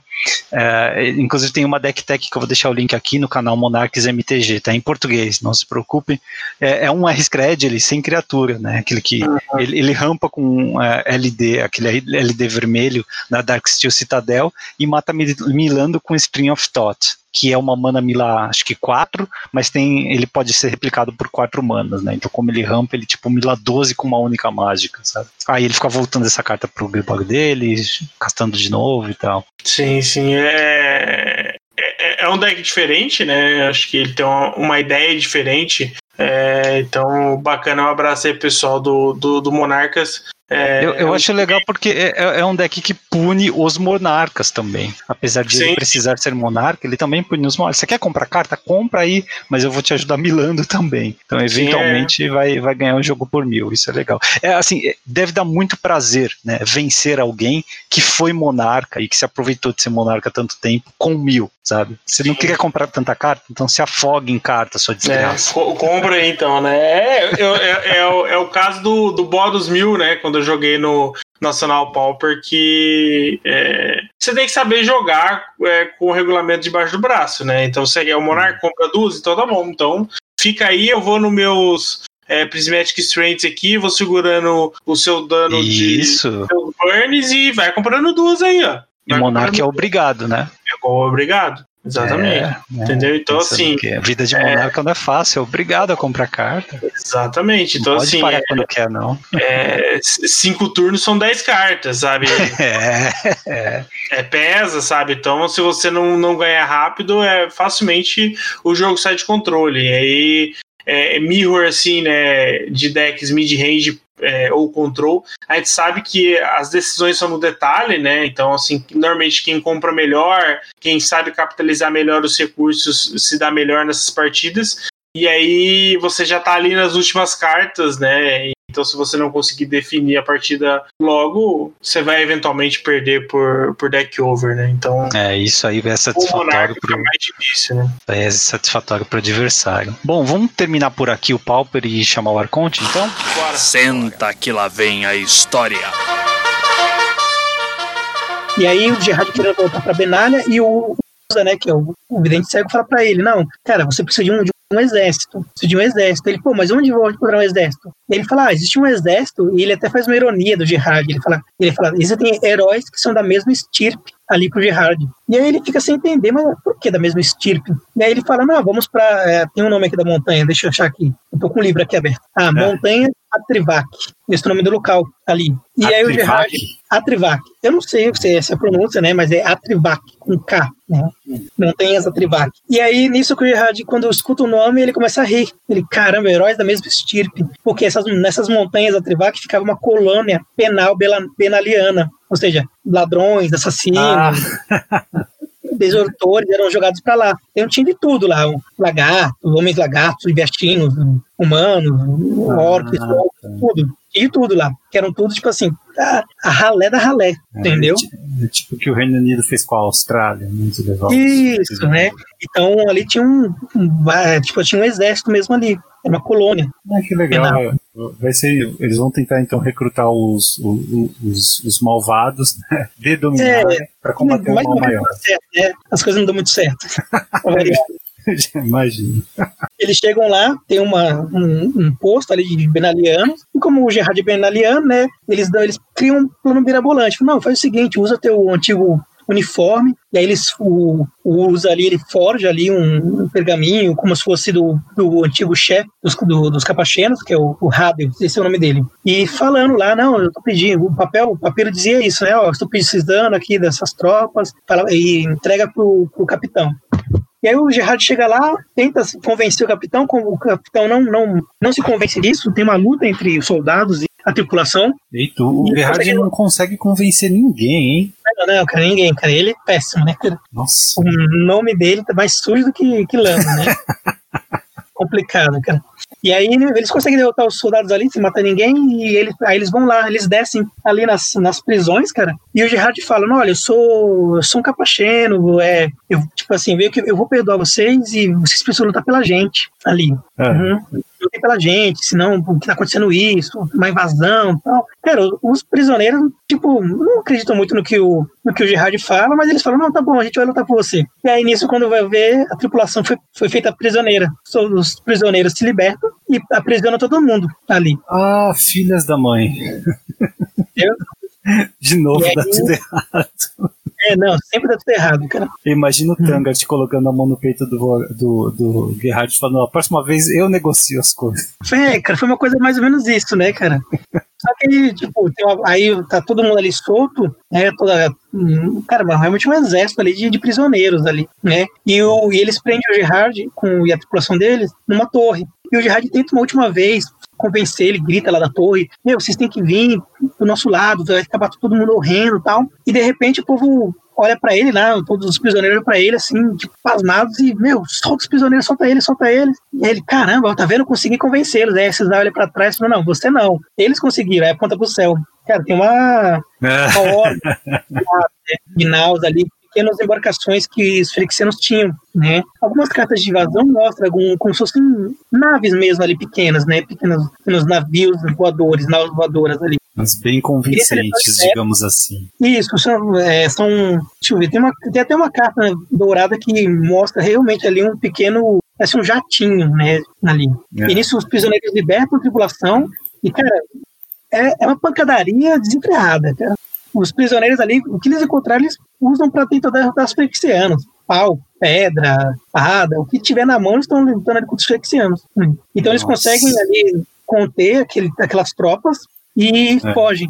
E nisso ali os prisioneiros pegam uma, as arma, a arma tinha ali de, de, de e naus voadoras dos Benalianos ali e começam a seguir os bons ventos. Então o exército, então é, Gerard ele consegue sua pequena tropa ali. É, de, mas, é, mas ele, ele, consegue a tropa, mas perde uma batalha, né? É, ele perdeu Benalia e mas conseguiu ali o exército que Usa falou que ele teria. Hum, tá. E aí o vidente cego aparece e fala para eles, ó, oh, vocês têm que ir para Lanoor ali. Lanoor, o que, o que que tá pegando em Lanoor?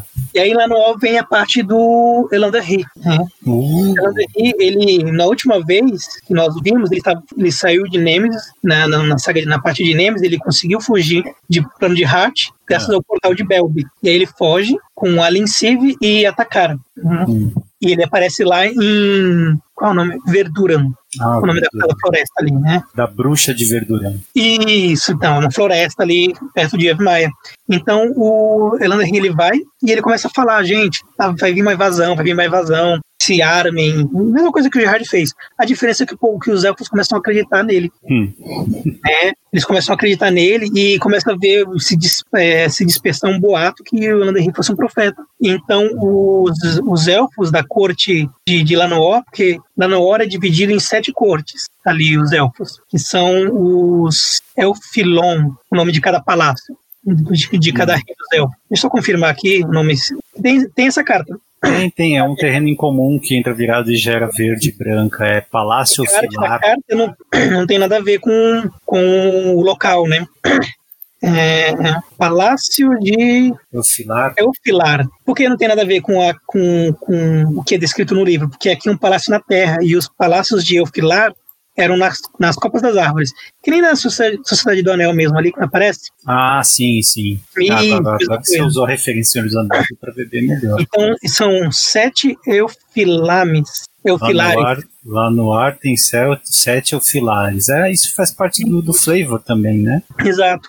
E aí um dos elfos ali, um dos pede, mal, pede para levar o Elanderri para lá. E o Elanderri tá na corte e tudo mais, ali com a Lencive e a Takara, uhum. e falando lá o que vai acontecer. Aí o rei dos elfos tá nem aí para ele, cara, não acredita nisso aí, acha que o Elanderri é um falso profeta, que tá querendo pegar o trono, aquela coisa, né? Nossa. Ninguém... E nisso cai uma bomba ali de um cruzado frixiano bem no meio da, da do povo, cara. Pronto, estão convencidos. Da, da, corte ali, cara. E, cara, os elfos ficam ali desesperados, correndo. E é nessa parte que os elfos começam a morrer. Começam a. explode alguns, algumas bombas ali. E os elfos começam a derreter ali na frente do Elanderri, cara. Ah, é, tá. é porque o armamento firexiano foi desenvolvido especificamente, né? Essas bombas Isso, aí para matar esses para elfos. Os elfos, cara, para acabar com o balão. Porque eles têm a longevidade, né? A, a, a Caramba, esqueci o nome agora. É a longevidade, ah, né, do, dos elfos. Isso, né? A, não é biologia o nome, qual é o nome? Uhum. Quando você estuda ali o corpo do, dos seres, é.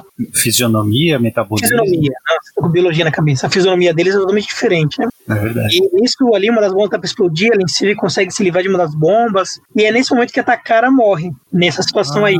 Porque ela consegue salvar uma criança, uma criança élfica, só que é. ela morre ali na corte ali.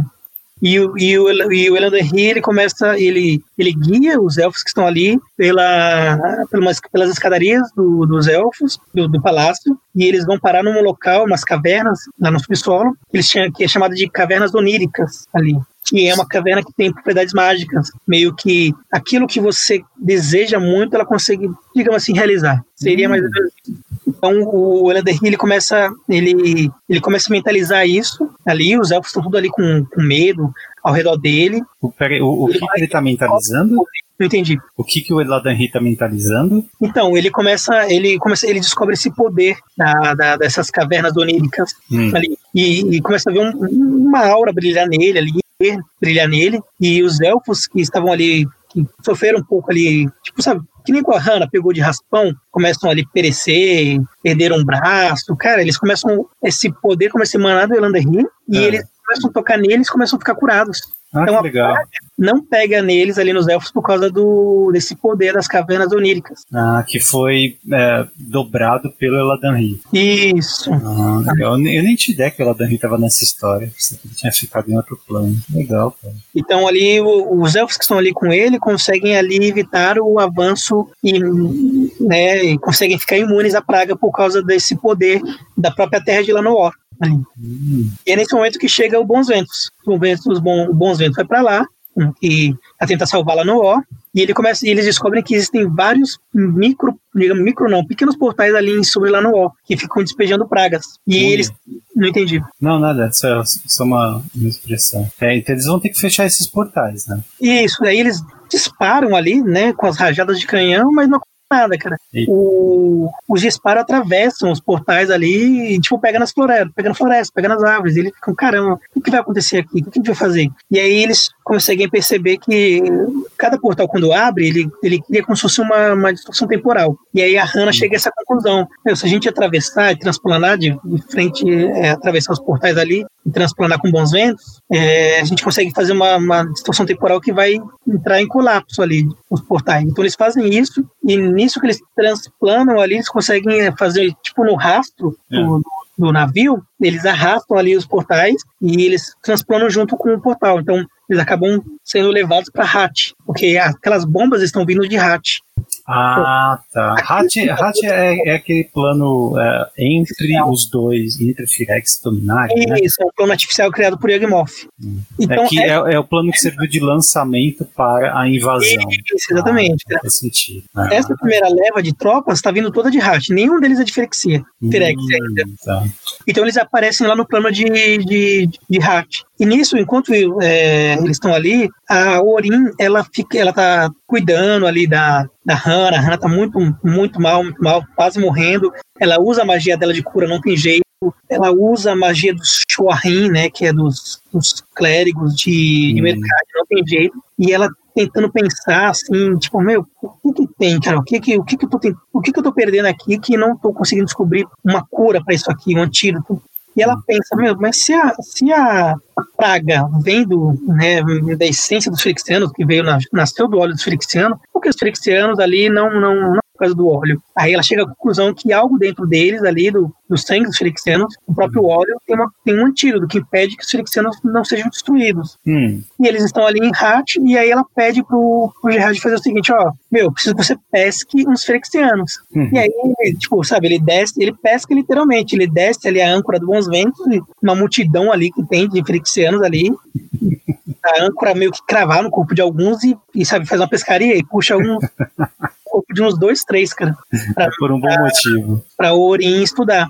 E aí ela consegue criar a cura, um antídoto. Ah, legal. Ela que cria a cura pra, pra praga, uma coisa que nem Urza fez, a Orin fez. Uau. E, e, e ela aplica na Hannah imediatamente? A Hannah fica boa? Não, ela, ela, ela aplica na tripulação ali em todo mundo. Como ninguém tinha sido afetado, vira um, vira um, um soro imunológico. Hum. Como a Hannah já tinha sido afetada, ela só conseguiu retardar um pouco o avanço. Não, não conseguiu deter de vez. Ah, e aí eles tá. descem né, no palácio ali dos elfos. Eles conseguem dar um, né, já deram um jeito ali, fecharam os portais e descem ali. E nisso que estão descendo ali as escadarias, o, é, o, o ele, ele sente quem que estão descendo, porque ele, ele, ele dá um berro ali, né, lá de baixo, e fala, vai, quem tá vindo aí? E aí o Gerard fala, não, nós somos aliados, né, nós estamos trazendo a cura pro seu povo. E, se, e o Henry fala, mas vocês têm cheiro de, de frixianos. Aí ele fala, não, por causa do, do antídoto, o antídoto é feito na, baseado no, no óleo dele no sangue deles. É. Esse momento do Henry com o Gerard, ele é retratado na carta Reunião dos Heróis. Ah, é. legal. Essa carta eles uh, uh, apertando e, as mãos, né? Exatamente. Na reunião de heróis. E ali o Gerard fala, ele fala é, ele fala, pô, a gente veio trazer isso aqui, vamos trazer, né, pra... Aí, aí o Gerard, ele lembra de uma, de uma antiga profecia que, que ele escutou em Hat quando ele foi a primeira vez, que era o Corved, Corved Cal. Era, se não me falha a memória, era isso. É, isso, Corvecdal. Corvecdal, não lembro desse profecia. Era uma profecia antiga de, de do plano de Hat, que, as, que, os povos de lá acreditavam que viria um unificador das tribos. E quando o Gerard apareceu lá a primeira vez, todo mundo achou que, que o Gerard era esse unificador. E aí o Gerard comenta isso. Aí ele fala: Ah, eu, eu tô aqui talvez para tentar unir e tal, mas eu não sou esse Corvectal. E aí o Irlanda fala: Não, realmente você não é, porque sou eu. E aí quando eles se reconhecem ali, ele, ah, pô, é você, tal, eles, né, encontram em reunião dos heróis ali. Corvecdal, cara, é um nome que na verdade é uma, é uma união da, das siglas Cor, da tribo dos Cor, Vec, da tribo dos Envec, e Dal dos Endal. Por isso que ele Corvectal. Essas são as três tribos de Hat, né? Isso. Então, na verdade, a profecia se cumpriu em Elanderri. Ele foi o unificador. desses povos. Olha só, que legal, cara. É um, é um, parece um desfecho pro personagem. Não sei se ele né, é, vai, vai, vai ter bastante participação, mas parece um bom desfecho para esse personagem. Ele acabou sendo muito Sim, mais não, importante cara. do que eu pensava. O, o Elder tem um papel crucial, cara, na, na, na invasão. E aí ele, ele fala da, da Hannah, que estava muito mal, estava morrendo, e aí eles levam o corpo da Hannah, né, porque tá viva ainda, né, na verdade, leva nos braços ali. O Leander explica como funcionam as, as cavernas oníricas, e ele fala, oh, eu preciso de memórias boas, você tem que imaginar ela boa, curada, sã. E aí hum. o Gerard vai descendo, falando ali, meu, a Hannah fez isso no mercado, ela é linda, ela é maravilhosa, é aquilo, tudo mais, e tentam imaginá-la é, curada. E tem uma hora que ele, o Gerard até acredita que ela realmente está tá curada. E quando vão ver, na verdade, era apenas uma ilusão que foi feita ali por causa do poder da, da, da caverna. Mas não foi o suficiente e ela acaba perecendo. Cara. Ah, cara, Hannah morre. Sim, cara, ela ah. acaba morrendo trixiana ali, cara. Ah, ela não morre ali, ali, exatamente na caverna. Ela ali são os últimos momentos dela ali, da, da Hannah. Ela dali de Tilanowó, eles partem para o deserto de Coilos, caverna, as cavernas de Coilos ali. Sim, aquele portal permanente para Firex. Sim, a caverna de Coilos ali é um local sagrado para os Firexianos. Eles têm esse local como um local bem sagrado. Antes deles irem para lá, para Lanó, nesse momento, simultaneamente estava sendo travada uma batalha ali das tropas hum. metatrans, de Tadeus e Agnat, liderando os metatrans contra os Firexianos. Ah, sim. Certo? Então, quer dizer, é uma batalha muito legal ali que acontece entre os dois. Só que Tsabo Tavok já, já, já tinha voltado para Coilos, ela tá lá no centro de Coilos, e nisso ela vai ali manipulando, que ela percebe o vínculo entre os dois comandantes e ela vai manipulando as tropas para que é, ela separe é, Tadeu de Agnat, né? Porque eles tinham, eles estavam eles estavam ali com uma, uma, tropa de cada um com uma tropa de metatrans pessoal, né? Uma guarda pessoal deles. E ele, e o objetivo deles era invadir Coelhos para destruir o portal que estava ali para Firex, para explodir ali o portal que tinha. Hum, tá. Só que Tissabo Tavok vai manipulando tudo ali, porque ela tem esse vínculo ali, né? Com as tropas dele, com a tropa hum. dela, e vai manipulando, manipulando, e quando vai ver, Tadeus está sozinho, cara. E aí Tissabo aparece no meio da caverna e derrota o comandante. Au. É. Uma parte que retrata um pouco essa batalha ali no deserto são duas cartas. Tem uma carta azul, que é um zumbi Metatran. A carta é esse mesmo, zumbi Metatran. Ali uma carta azul. Ele é uma criatura azul, um, um uma preta regenera. Por que ah, zumbi Metatran? Tá, sei, sei. Por que isso aí? Porque quando eles estão ali batalhando, tem uma parte ali que ele que te sabe envia uma, umas tropas que como se fossem centopeias, centopeias mecânicas. Essas centopeias hum. aparecem ali numa, numa instantânea azul e, e, azul e preta, que saiu até no deck agora de, de Commander, de, de Ladinos, que é o implante espinal. Ah, sei. Né? então os metatrons ali aparecem esses insetos, né? E eles começam a matar ali, destruir facilmente, só que de repente eles, eles não percebem o que acontece. Essas citopeias, elas, elas é, começam a se acoplar, acoplar no, no corpo dos metatrans, tipo, invadir pela boca, cara, dentro por dentro ali. Tá. E nisso que entra por, por, dentro, elas tomam conta do corpo, e por isso que viraram zumbis. Então os metatrans acabam enfrentando próprios metatrans. Por isso que essa e, carta mas, mas, mas a, a, os Firexianos conseguem tomar controle deles. Os Firexianos não. Esse implante espinal é o que faz eles serem virados zumbi, zumbi porque começa a tomar esse implante toma conta ali é, da, da, criatura, em qualquer criatura hum, que, que, pegar. Tem uma carta dourada que é um, um tritão, zumbi vodaliano. Se você parar para dar uma olhadinha, tem ah, um implante é. Verdade, tem a carta implante espinal, acho que é lá de tempestade, né? Do, do ciclo de Não, tem, é de invasão. Tem aí, ó. É, é uma instantânea, seis manas, aqui. É azul? É, é azul e preto, é uma instantânea. É abraço espinal. Ah, tá, lembrei, lembrei, é uma rara. Isso, pode ver que tem uma centopeia ali. É essa centopeia que entra nos metatrans. Ah, tá. Peraí, então, então a, a, consequência direta, eles ficam mais fortes ou ficam mais resistentes aos Felixianos? Não, eles ficam controlados por Tsabutavok. Ah, então já era. Já Entendeu? Era. Não tem o que fazer. A partir do momento que ele entrou ali, Tsabutavok controla. E aí os Metatrons começam a enfrentar seus próprios, suas próprias tribos ali, seu, seu próprio povo ele, ele é, sobrepassa o controle que os, os dois Metatrons é, Mas dois tinham sobre. Mesmo, Oi? Entendeu? E nisso de que conseguiu enganar Tadeus e o separou da sua tropa e o derrota E Tsabutavok começa a é, inspecionar o corpo dele, começa a examinar ali o corpo dele, né, a fisionomia dele tudo mais, e, e, ela fala uma coisa muito legal, cara. Ela fala, caramba, o Usa foi bem, tipo, é, mirabolante no que ele fez aqui, né, realmente ele foi aqui, é um prodígio de um artífice mesmo, né, com minhas palavras, ela elogia o que o Usa fez.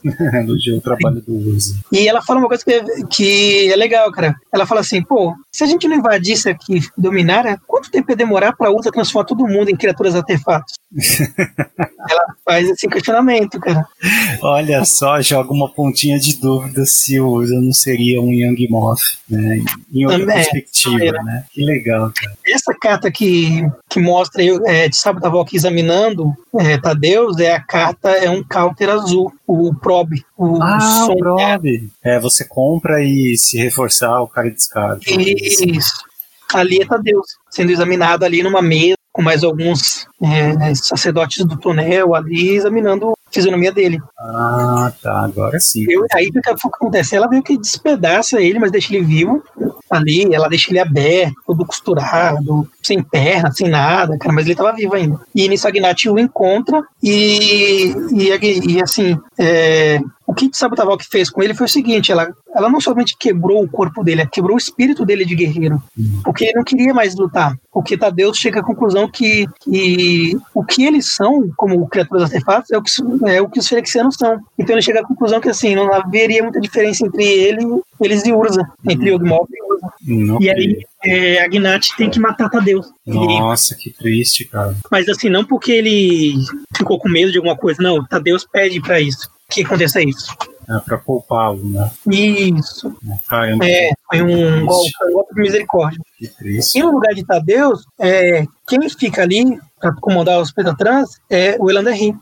Ah, olha só, mais trabalho para o Elanderrim. Então. É, porque o que acontece? O Agnat chega pro Uso e fala, ó, eu preciso de, de uma contraparte, preciso de um outro, mas nunca ninguém vai substituir Tadeus. Né? E nisso o Usa fala, não, tem alguém aqui que é tão bom quanto ele. Nisso aí então chega, a tripulação dos bons ventos chega, ah. e aí tem um duelo ali entre, entre Agnat e Elanderri. E Agnat consegue ali é, derrotar a Elanderri consegue derrotar Agnat. E, aí, pra provar que ele consegue assumir o trabalho. É, foi uma, na verdade ele não derrotou, né? Só foi um, foi um first, um first blood ali, né? Ele conseguiu tirar a primeira gota de sangue e já foi o suficiente. Tá, então a partir de agora, Eldanri e esse Meta, Metatran vão assumir o controle do exército Metatran. E aí é nesse momento que Hana morre ali em Coilos, né? Nossa, e aí estamos já chegando no final, apenas para pegar uma ponta solta. Enquanto eles estavam ali em Coilos, é, Barrim estava em Urborg, tomando conta ali da, da ilha certo. com as tropas firixianas. Por quê? Porque o Usa tinha mandado ele para lá, então Barrim é, vai com os elfos de, de Llanowar, com uma, várias hostes de tropas ali, e com, e com tropas de Keldon. Só que Barrim não queria ter ido com os Keldonianos porque ele lembra do que eles fizeram com a esposa dele, né? Ah, é verdade. Mas Musa mandou, então ele foi. Então eles tentam ali, cara, de várias formas ali, é, manter o perímetro, por quê? Porque Urborg era a maior fonte de mana preta. E é meio que assim, ali os Felixianos se sentiam em casa. Né? É, sempre teve essa ideia, né, de mana preta estar mais ligada aos filixianos. Então o Barrim vai ali com, com, também com anjos de serra, e aí ele, a batalha está sendo ali, sendo travada, e aparece o Lord Windgrace para ajudá-lo. Oh, Lord Windgrace, mais um planinal. É, então ele aparece para ajudá-lo, e ali então eles estão conseguindo vencer. Só que nisso, antes de, de, de, de Urza voltar para Coilos, ali pro deserto, é, ele junta os oito titãs, que são nove contando com ele, que ele começa os planos para invadir Firexia e implantar as bombas de alma ali. Então ele cria uma armadura para cada um, um, uma vestimenta, né? Como se fosse um robô gigante. E, e, esses robôs gigantes são os nove titãs. Isso, são as armaduras que eles precisam usar. Por quê? Porque a atmosfera de, de, de Firexia poderia matar um planinauta. Ah, é? Não sabia é. disso. É porque uma coisa que eu ia te perguntar é: planinautas pré-emenda são basicamente deuses, né? Por que diabos um deus vai precisar de uma armadura? Agora, Por causa, por causa de Firexia. Ah, tá. Por causa do de Firexia.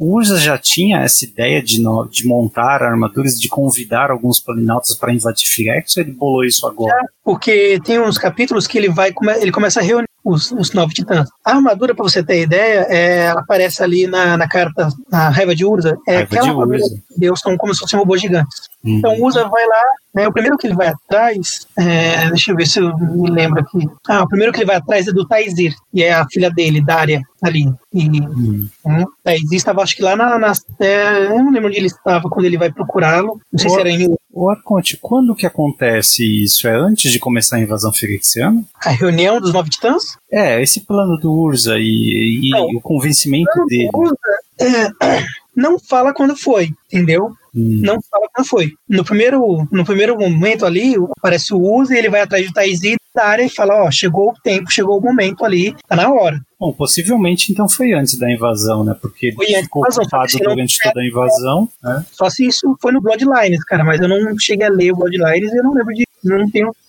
Não posso dizer certamente se foi ali, cara, naquele livro. Mas pensa só que curioso, então. O Urza ele preparou toda um, todo um plano para se defender da invasão. Ele até criou uma raça para se defender dessa invasão.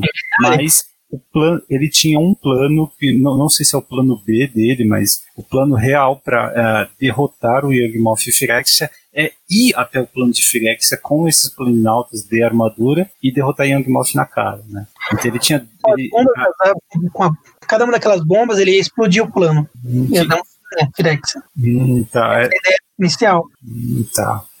Então, assim, quando ele vai encontrar a Taizir, e aí ele fala, ó, vamos tá na hora de a gente cumprir nosso juramento ali e tal, de, de, de salvar a Dominária, salvar o multiverso. E aí ele, não, tá bom. Aí a Dara pega as coisas dela lá e tal. Eles estão numa casinha, bem, tipo uma choupana, uma casinha de pedra, uma coisa bem rústica mesmo. Eles vão lá, transplanam, então já tem três aí, né? Taizir e Daria. A Daria, ela aparece, Taizir não aparece, a Daria, a Daria, a imagem dela aparece numa carta branca, e é uma, é uma carta branca de, de conjunção. É uma Ah, estampa que é um exílio encantamento.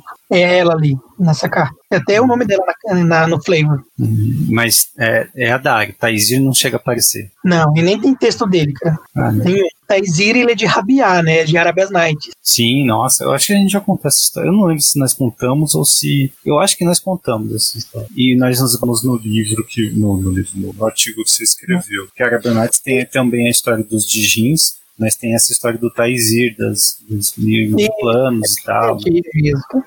E aí eles estão ali, os três, eles transplanam, vão, eles vão se encontrar com Fielise, né? A dama da floresta, a deusa de Lanor, adorada pelos elfos. E, é, a Freya, a Freya estava em Dominária nesse momento? Então, não fala onde ela estava, fala que ela estava num local lá, como se fosse uma dentro, tipo, um dentro de uma, ah, sabe, dentro de uma flor, como se fosse uma lótus, imagina uma coisa assim, mas não fala Hum. onde ela estava. Hum. E é mais engraçado que assim, ela, ela tem totalmente desprezo pelo uso, ela não tá nem aí pra ele, ela finge que tá nem aí com ele conversando. E, e aí ela, dá- ela né, conversa com o Taizi ali, e conversa com a Daria, como se fossem velhos amigos mesmo, uma coisa bem legal ali. Mostra um pouco de humanidade. Despreza o Urza, mas conversa com os outros. né? Isso. E aí nisso eles recrutam ali, é, né, Frialize ou Frialize, não sei a pronúncia correta. E aí depois eles vão atrás de Cristina, Cristina of the Woods, que foi o, sempre foi o amor de, de Taizir. E Hum. ela aparece na saga do Shadow Mage, que é o Jared, que saiu até a lenda dele. Ah, o Jared Cartalho. Isso, na verdade ela até tem um caso com ele na história antiga, cara. Uau, sério? Cristina Woods?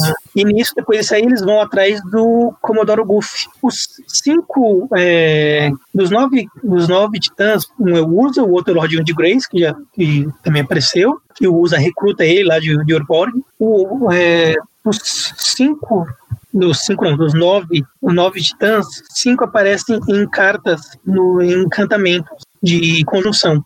Tem, tem um ciclo de encantamentos para cada um ou é um encantamento aleatório? E, é, e foi a primeira vez que apareceu o nome Planalto em cartas. Que são os cinco ah, favor do Planalta, fúria do Planalta, é, malícia do Planalta, desprezo do Planalta e o branco é o ironia do Planalta. Uau, a primeira vez que aparece a o Planinalta em carta? A, a- é a ciclo palavra?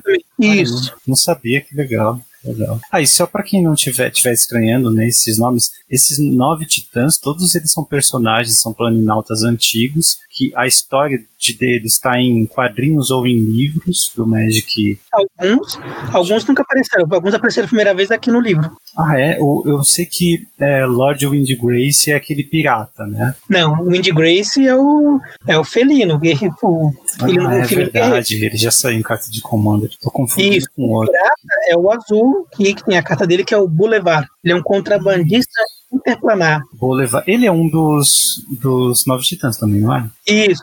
O Usa vai encontrá-lo em mercado. Ele tá com o navio dele lá, levando mercadoria. O Usa transplana com os outros lá, ele tá no navio dele e fala, ó, chegou a hora. Aí leva ele. É, eu lembro que tem uma carta também, que é o, Lord, o, o colocando o dedo na cara do Usa. E... Isso, é um counter azul isso aí, cara. Esse aí é o... Eu esque... eu, eu esqueci a carta, mas eu lembro da, da arte. Ele bate um pé, ele bate boca ali com o Usa mesmo, cara. É, Nenhum ele- deles aí o Usa, digamos assim, né? Porque eles eram todos do mesmo nível, né? é verdade.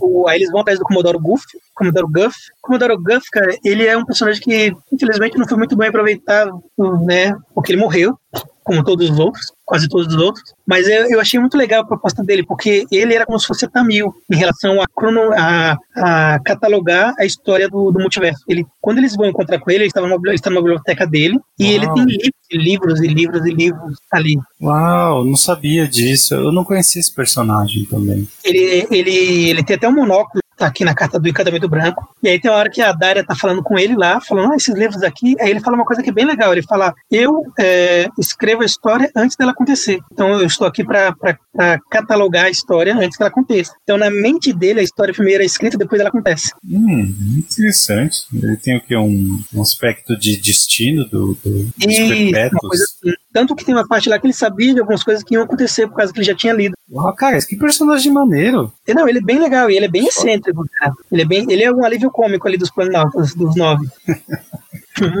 Então pena que, que mataram ele. Eu gostaria de, de saber mais dele. Ah, Então, dos nove titãs, nós temos Urza, Frializ, of Grace, Commodore Guff, Boulevard, É. que é o pirata, Daria, Cristina, Taizir, oito. E aí o último eles falam, o Urza fala, ah, ele fala o nome de um outro planalta, cara, que nunca apareceu em lugar nenhum. É só você procurar isso aqui no livro, aqui, agora. Mas ele fala, ah, vamos, os outros planaltas acham que eles, iam- que eles iam, que Urza ia é, recrutar isso também. Hum. Ele fala, não, vamos se. Esse aí não, ele é, ele é louco, ele não bate meio da cabeça, vamos atrás de Teveste. Ih, cara. Legal quê? que ele aparece aí. Pra- Teveste desde a época da Era Glacial, né? Desde É. a época de Fallen Pires, na verdade. A própria carta de Commander dele que sai agora eu já mostra que ele não é flor de cheio. É. E assim, o pessoal, a Fria, a Fria Lisa, é, fica assim, tipo, meu, você é louco. Por quê? Porque o Teveste, ele já até se aliou aos, aos, aos Felixianos uma época dele. Então eles vão, eles transplanam pra lá, o covil dele, tudo escuro, tudo. Vixe. E aí Usa entrega a. Para cada um é, tem, tem a sua armadura, a sua vestimenta ali, né? E cada uma tem uma. é, é, no- no- nas cartas não tem nenhum. Não aparece. Todo mundo imagina que fosse cada uma igual aquela da, da, da raiva de Urza, mas cada uma tinha uma diferente. A do, da Freya Liz, é, ela era feita de. Pô, parecia como se fosse um- uma, uma criatura. Uma planta mesmo, tinha vinhos, tinha as coisas Ah, do tipo. era, era, tinha skin personalizada pra cada um. Exatamente. A do Lorde de Grace era um felino mesmo, que podia ficar de quatro patas ou de um em pé, né? Ah, Tipo- tipo Transformers. Uma da Bob, Betamotes não, como se fosse um Transformer. Do Tevesh era meio dracônico, ali, toda preta. A do Usa, acho que não lembro se era. A do Usa era de todas as cores, ali. Cara, no próprio livro de invasão, eles chegam a montar nos titãs e ir até Firexia? Oh. Sim, mas ele só entra em Firexia em conjunção. Ah, tá. É, fica um cliffhanger. No primeiro, não, em invasão, não, em invasão eles, eles invadem, acho que a primeira, a primeira esfera, depois eles continuam na em conjunção, porque eles têm que voltar para para para Coilos. Ali era a batalha final de Coilos. Ah, tá. E, bom, é, eu, eu acho que eu te, te interrompi a linha de raciocínio. Eles estão montando as, a- as armaduras, a- os titãs, né, que são é, a- customizados para cada um. É, e isso está acontecendo em Dominária, né, depois de todos estarem Exato. juntos. Precisamente na Academia Tolariana. Ah, Só que a reunião daqueles planinautas atraiu os felixianos e aí usa e leva, e leva todos os dispositivos ali para o deserto de Coilos e continua terminando ali né,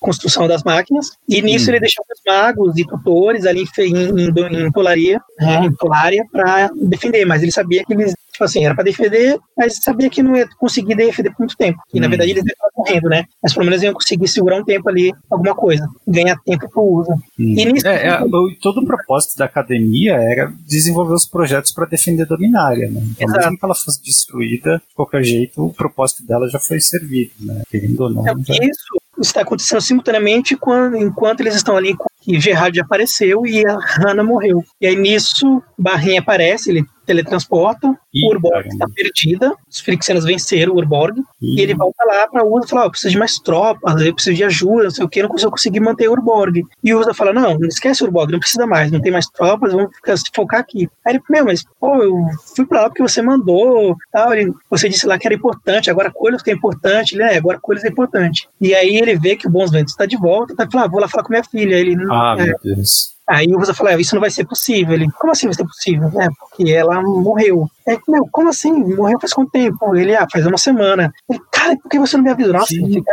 tadíssimo, cara. Uma semana. Acho que tinha uma semana que usa que Hannah tinha morrido e Pois, aí não sabia. isso é mancado. O Urza pode transplanar dentro do mesmo plano. Ele podia avisar, né? Mas ele sabia que se ele falasse pro Barrim, Barrim ia abandonar o posto dele. Ah, Então, de novo, o Urza foi meio, digamos assim, cuzão, mas pelo bem maior do plano. né? Essa, esse momento é retratado na carta Uma Aura Preta, que é Pluto, o nome da carta. Tá o Urza e o Barrim ali. Cara, que triste. Qual é a atitude do Barrim depois disso? Cara, aí o Barrim fica indignado, meu, revoltado ali, revoltado, indignado, chorando, tipo, meu, eu devia ter vindo antes. Uma coisa que o Barrim, ele, ele, ele fala, né, ele, quando a Hannah saiu, foi a primeira vez que ela partiu com o Gerard para resgatar a Cisai, ela, ele colocou um dispositivo ali nela, que, tipo assim, onde ela estivesse, ela, ela, ele poderia saber onde a filha dele estava, ele poderia se encontrar com ela. E ele fica revoltado, cara, por que eu não fiz isso antes? Por que eu não fui falar com ela? Porque, não, porque ela saiu brigada com, com o Barrim, quando ela sai da academia. Ah, é pior ainda, então. Viu? Nossa. Então ele começa a sentir muito remorso e, e aí ele fala, pô, e ele fala da academia, o Usa fala o que, o que aconteceu com a academia, e aí ele fala, meu, aqueles alunos vão ser páreos para aquela horda de, de cruzadores. Aí o Usa fala, serão baixas na guerra. E Barrim fala, então eu vou ser uma baixa da guerra também para você. Aí ele fala, eu vou, eu vou embora, eu vou defender meu lar, que é Tolar- Tolária. E o Usa, meu, eu proíbo você, não, você não vai. Ele fala, não, acabou. E ele se despede do amigo dele, ele vai lá onde o, o Gerard tinha enterrado Hannah, Hum. que essa- esse momento é retratado na carta Recuperar, que é um feitiço preto, que tá o barrinho ali recuperando o corpo dela. Ah, é, bem. Olha Ele só. tira o corpo dela do chão com feitiço, o Gerard vê isso aí, tipo, não fala nada, sabia que não podia falar nada, o barrinho teletransporta e vai pra Tolária. Ah, E nisso ele, é, ele usa o feitiço ali, que é o sarcófagos, para colocar a- o corpo da Hannah num, nesse sarcófago mesmo ali, para nada destruir. E deixa e enterra ela ao lado da Rain, esposa dele, né? uhum. E aí nisso começa a vir os cruzadores frixianos ali atacar, né? O que sobrou ali da- da- das tropas ali em Tolária. Poxa, ele tá tentando enterrar a família dele e a invasão não para. Ele vai se enterrar junto nesse momento. Ele começa a recuperar toda a energia, acu- acumular mana, a mana, tudo, e ele voa entre os cruzadores, ele começa a irradiar uma luz da energia, da mana, da magia dele que tá fazendo ali, e é nesse momento que ele invoca o feitiço do obliterar. Uau! Ah, e o, o flavor do obliterar é. É o barrinho ali no meio. A, a imagem é o barrinho no meio e o flavor é lindo, né? Pela sua Sim, família, né? o barrinho fez uma pira funerária de. Lindo. Então ele, ele, ele, ele aniquila tudo, cara. Os cruzadores ali, tudo aconteceu. E, E aqui, assim, pra, pra- pra- pra quem não sabe, obliterar né, é um feitiço de oito humanos que não pode ser anulado e destrói todos os artefatos, criaturas e terrenos. E nada pode ser pode regenerado. regenerar. Na época que saiu, não tinha nada que fazia isso nessa magnitude, né? Tinha coisas que faziam coisas parecidas, mas que podiam ser anuladas ou que deixava regenerar, enfim. né? Uhum. Obliterar era um fim né, definitivo para as coisas da mesa. Então capturou bem essa ideia da, da não, foi do sensacional, emputecido. cara. E aqui, uma curiosidade, né? Aqui ele, tipo assim, ele, derro- ele derreteu a ilha de Tolária. Puta que pariu. Cara, aquela carta lá, o Ruínas da Academia, que é de espiral temporal, É. ali, né? Que é aquele terreno que paga duas, pega o artefato do cemitério e É, coloca ali. Aquilo ali foi um erro de design, não pela habilidade. Pelo, pela imagem. Porque não sobrou, não sobrou ruínas da academia. A É. academia- Após o feitiço, cara, ficou um- um- uma cratera no mar ali. Essa era a ideia de obliterar, né? Entendeu? Então ali foi um erro ali né, da carta, da imagem. Olha, Porque olha o só. ficou foi um vão na terra e um buraco. Quando você olha a arte de obliterar realmente, cara, é o É. sol descendo na terra, é um negócio absurdo, né? Não é pra sobrar nada mesmo. E agora vamos chegar à parte final, né? Que é a batalha final de Coilos. E antes a gente, uma coisa que eu esqueci de comentar. Em lá, lá em Lanor, o Mutani se reencontra com o Gerard também. Porque ele saiu de Avimaia, né? Hum. Atravessou através do vento, folhas, até insetos que ele usou como corpo para chegar em Avimaia ali. Ele se reencontra com a tripulação do Bons Ventos e o que acontece? O Mutani está habitando o casco do Bons Ventos. ali. Uau! Então, Nossa, ele é enquanto- tipo o Groot dos, Marvel. Então, enquanto o cara é a mente do Bons Ventos, ali, na parte, ali como controlando, o Multani ele toma conta do casco. Então, é, às vezes tem algum ataque, alguma coisa assim, ele consegue regenerar, ele consegue fortificar algumas partes ali. Então, é bem Ah, legal.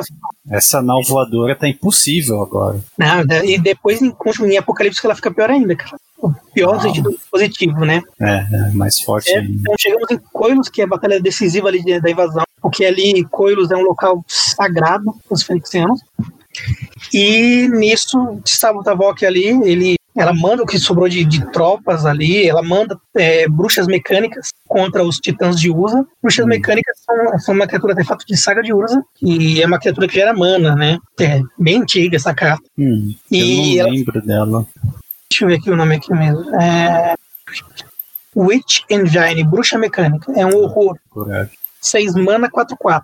Ah, sim, sim. Você sabe, o Tavok manda essas bruxas mecânicas para enfrentar os titãs de uso. Elas são da mesma altura, digamos assim. Hum. Mas imagino que não deve, não vai dar muito trabalho, né? São planinautas dentro de armadura, né? É, mas você sabe que é aquela coisa. É difícil você equilibrar uma coisa, um ser que é poder ilimitado, né? Então tem que fazer um jeito ali para equilibrar as coisas, né?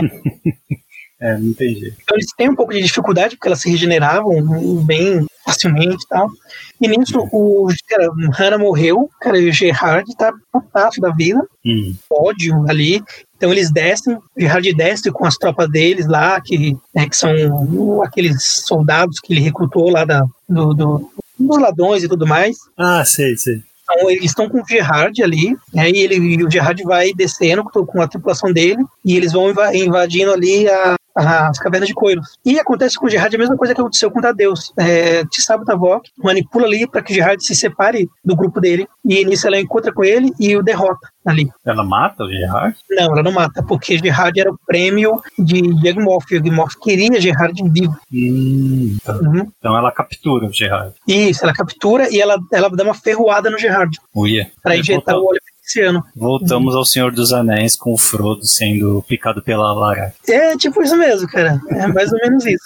E aí nisso ali, o veneno ali dela, né, do óleo ali dele, e ele começa, tipo assim, se, começa a se render à vontade de Sabo. E começa a chamar até, é, come- começa até a chamá-la de mãe, né? E se render à vontade dela igual às outras tribos, de, os outros Pixianos que estão ali. Então Nossa. o Gerard está é, preso ali com ela. Hum, tropa que tinha ali de todo mundo ali, eles tentam chegar no pedestal, né? O, o portal de, de Frexa tem um pedestal que contém tem um livro, um livro tipo metálico, uma coisa assim, que tem que ser destruído para conseguir fechar o portal. Só que entre o portal e, e, a, e a tropa ali de Metatrans, elfos e etc., hum. Cara, tem hostes e hostes ali de Frexianos. Uhum. E eles ali, cara, eles ali é, pensando, meu, cadê Gerard, cadê Gerard? E nisso o Tissaba aparece com Gerard ali, presa em um dos braços dela ali, e ela tá partindo pra, pra, pra Firexa pra levar, pra, pra levar Gerard, pra Yugmoth. Ela dá um comando as tropas dela, tipo, abrirem um caminho ali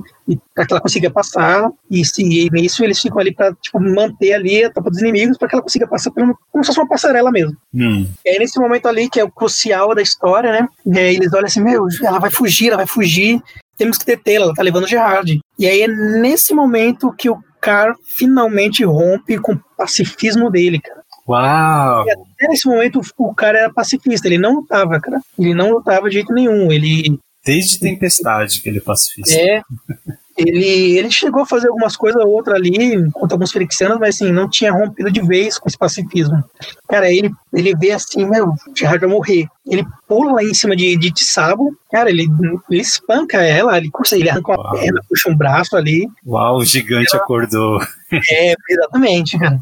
Só que ela ainda consegue, ela dá uma ordem para as tropas dela ali, e eles começam a cair sobre o, o cara, e era, tipo, era muito, muito flexiano, muito flexiano. E, É tipo, sabe, em, tropas É. então, assim, não consegue se levantar, não consegue se levantar de jeito nenhum. E aí tá o Yolanda Reed lá com o Cisai, Orin, Hangraf, Metatrans, Agnat, falam, meu, ela, ela tá fugindo, ela tá fugindo. Hum. Tem hora que ela para, para pra, pra, pra- e vira e fala, o fim de vocês, é sabe, aquele discurso de vilão, o fim de vocês agora é, é certo. Cara, nisso que ela para ali, e Ah. Gerard consciente, meio que inconsciente, naquele estado de torpor ali, né, e pensa, tendo devaneios, é, ali por causa do, do, do, do veneno dela, tá naquele torpor, pensando, lembrando de Hannah, e ele e o veneno dela fazia com que ele sentisse ódio, puro ódio. Né? Hum. E só que aí ele, ele começa a lembrar de, de Hannah, e ele começa a lembrar do amor dele pelo, pela Hannah, o sentimento nisso tudo, e isso consegue quebrar um pouco o feitiço, ele consegue despertar um pouco, voltar à realidade. Ele começa a ver, ele, caramba, tipo, ele, meu, não, não era isso, Hannah não, eu não preciso de a Hannah, por que eu vou odiar a Hannah? Ela, ela foi o amor da minha vida, então isso consegue romper o, a- o domínio de Sabutavok. Então ah, ele meio que legal. A lembrança, o carinho da, da Hannah ajudou ele a quebrar. cara, o, né, esse vínculo ali dos dois rompeu, só que ele tá preso ali com ela ainda. Ele tá, tipo, numa das garras dela. Ali, tipo, sendo sendo carregado mesmo, como uma criança. Ah, E aí, nisso, quem aparece ali? O Grumete. quem? Squee. Ah. Grumete. Quem aparece? Porque Squee, ele tava fugindo, né, do, do, né, tentando ficar vivo, né. Tentando ficar vivo, e ele conseguiu se es- esgueirar, esgueirar ali, e aí ele vê o Gerard que acordou, ele percebeu que o Gerard acordou, ele, Gerard, aí o, aí o Gerard olha lá, que é Squee? Ah, você quer uma espada, quer uma espada? Aí joga uma espada pra ele. Nisso que ele joga uma espada, cara, enquanto o Tissabu tá falando lá, crava uma espada bem no abdômen dela ali. Nossa, cara. Ah, que, o, o cara menos esperado, o Squee, acabou salvando o dia. Bom, no fim o Gerard, o Gerard é, é que também se superou a, a- o, o veneno, né, o feitiço, e acabou ficando na espada. Ele mata a Tsabo nessa... Não, ele não mata. Ele consegue cravar, aí ela cai ali, e aí acho que ela, ele, ele consegue cortar um- uma perna dele, não lembro direito, assim. E aí ele consegue se livrar dela ali, né, contra...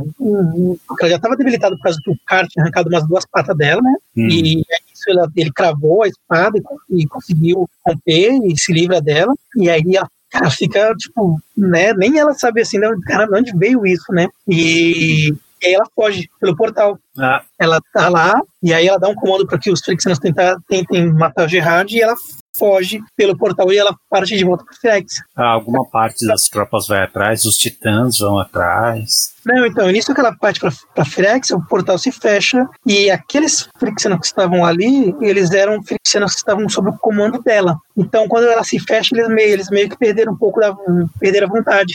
Ah, Então, isso é bom. Legal, isso é bom. O- nesse, nessa batalha aí não tem nenhum dos titãs. Os titãs estão tudo lá fora com as suas, as suas vestes mecânicas lá. Nem Ah, cara, e- Isso tudo que você descreveu acontece perto do portal. dentro da caverna de, de Coilos.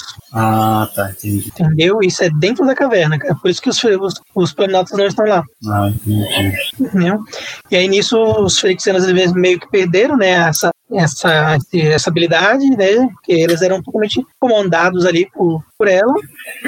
E conseguem ser os que, que sobraram dentro da cavidade das cavernas são facilmente derrotados ali pelas tropas. Entendeu? E E, aí assim- que o Usa aparece. E assim termina o primeiro livro da invasão? Isso aí acaba a invasão. E aí, quando o Uda aparece ali como Uda mesmo, não mais como vidente cego, né? Não, acho que ele aparece como vidente cego e os, e os Metatrans reconhecem ele e eles se ajoelham ali diante dele. O Car também.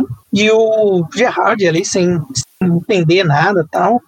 Aí o Usa se, se apresenta pra ele: Eu sou o Usa Planalta. E o Gerard, você é o quê? Nossa, ele fica, meu, assim, tipo, ah, então é você. Hum.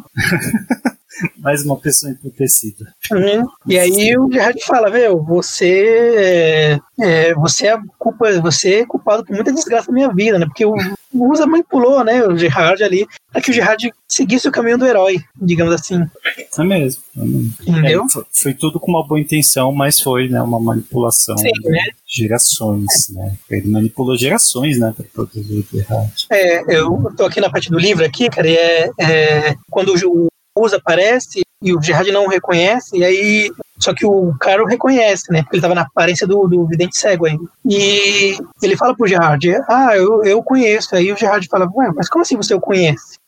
E aí o, o cara fala, ah, eu sei que foi ele que me criou. Uau. E aí o Gerard, mas como assim ele que criou você?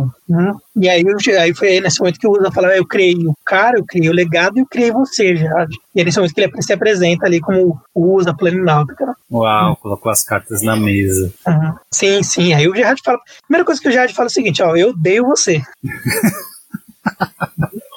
Ele fala, não, eu quis dizer isso mesmo. É, aí o, o cara tenta passar um pano, não, pô, ele tá envenenado pela, pela Mulher-Aranha, ele tá andando revoltado. Aí o Gerard, não, eu quis dizer isso, eu realmente odeio você. Isso não é coisa ferexianos, entendeu? Desde o início da minha vida, foi, você me destinou pra perder tudo, pra, pra ser uma desgraça na minha vida. Usa mostra algum remorso? Nunca. O Usa não tem remorso de nada.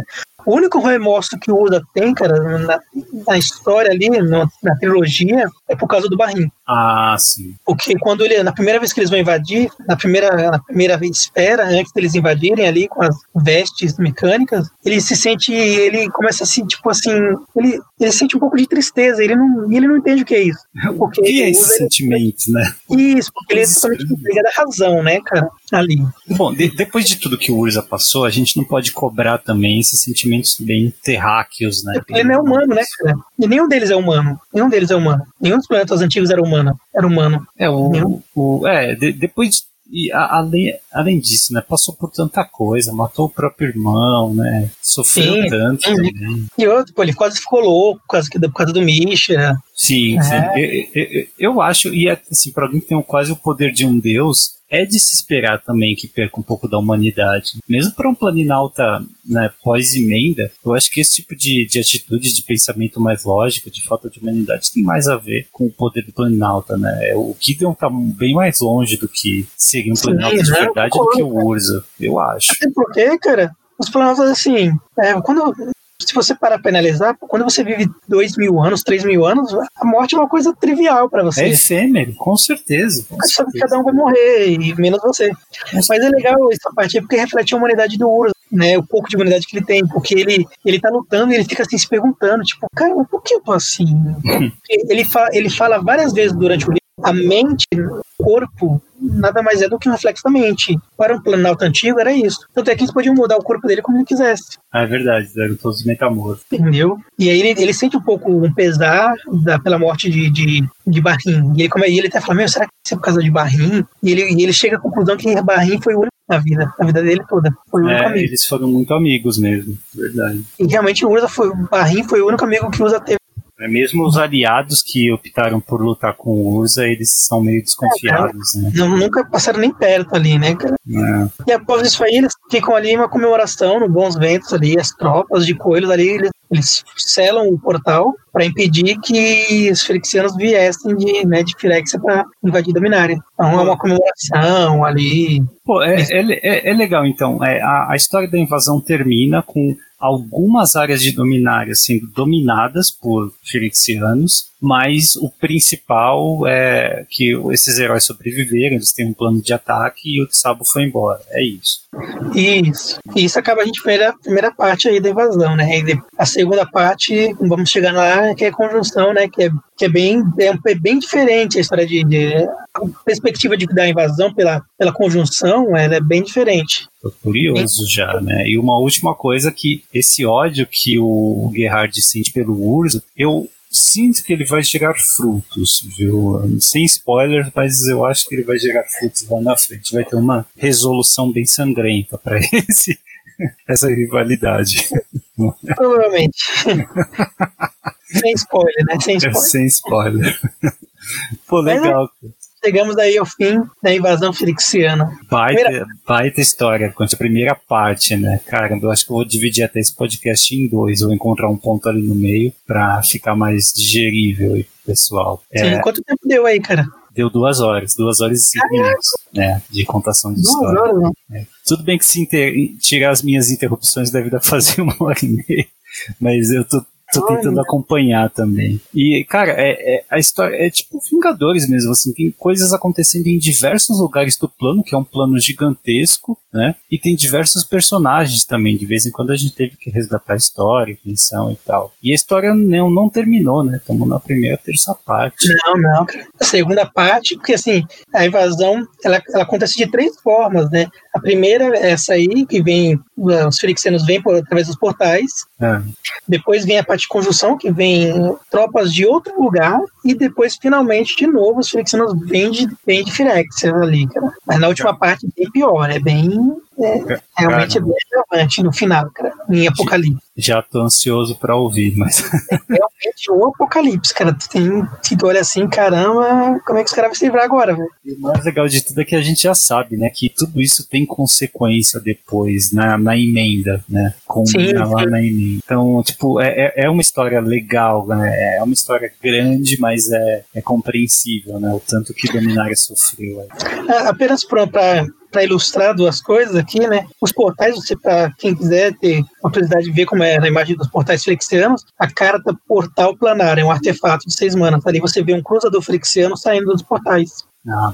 E a cena da de Sabutavok ali examinando, né, é, abrindo Tadeus, altar flexiano, Ah, outra carta combosa também. entendeu? Ah, ele coloca em cima do altar, é verdade. Isso, por isso só. tem altar flexiano. É, o Tadeus ali sendo né, dissecado por ela. Olha, é muito legal que você deve estar com uma coleção aí, vendo cartas com o livro também. Você dá para quem né, já teve contato com as cartas da, da coleção que você está contando, dá, dá uma história bem visual também, apesar de a gente só estar falando em forma de podcast.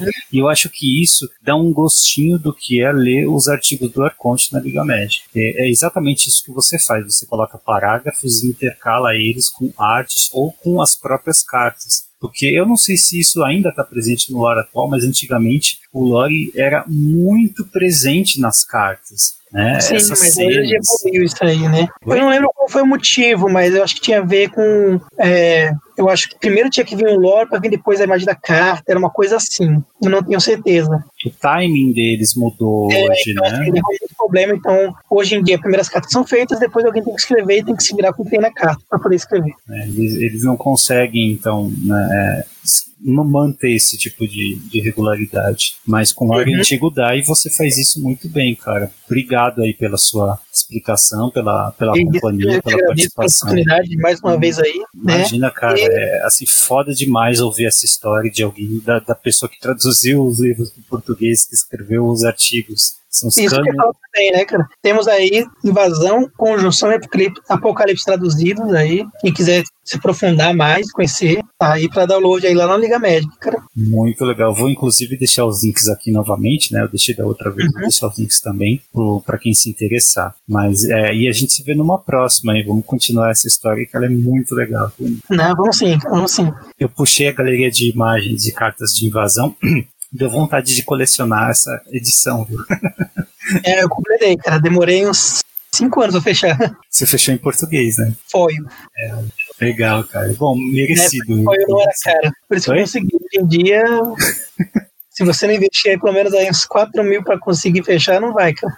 É foda, mas tipo, agora entendendo a história, né, vendo melhor os personagens e tal, com as suas indicações de onde está cada coisa, agora dá mais vontade ainda, sabe, pela, pela relação com o lore. Acho que enriquece muito, né? Acho que isso é um exemplo clássico, né? O lore enriquece a relação com o lore. Mas é, é isso aí, senão a gente, a gente continuava vamos até ficar mais até de amanhã. três horas. né? Mas obrigado então, Arconte, os links estarão na descrição e a gente se vê na próxima. E até mais.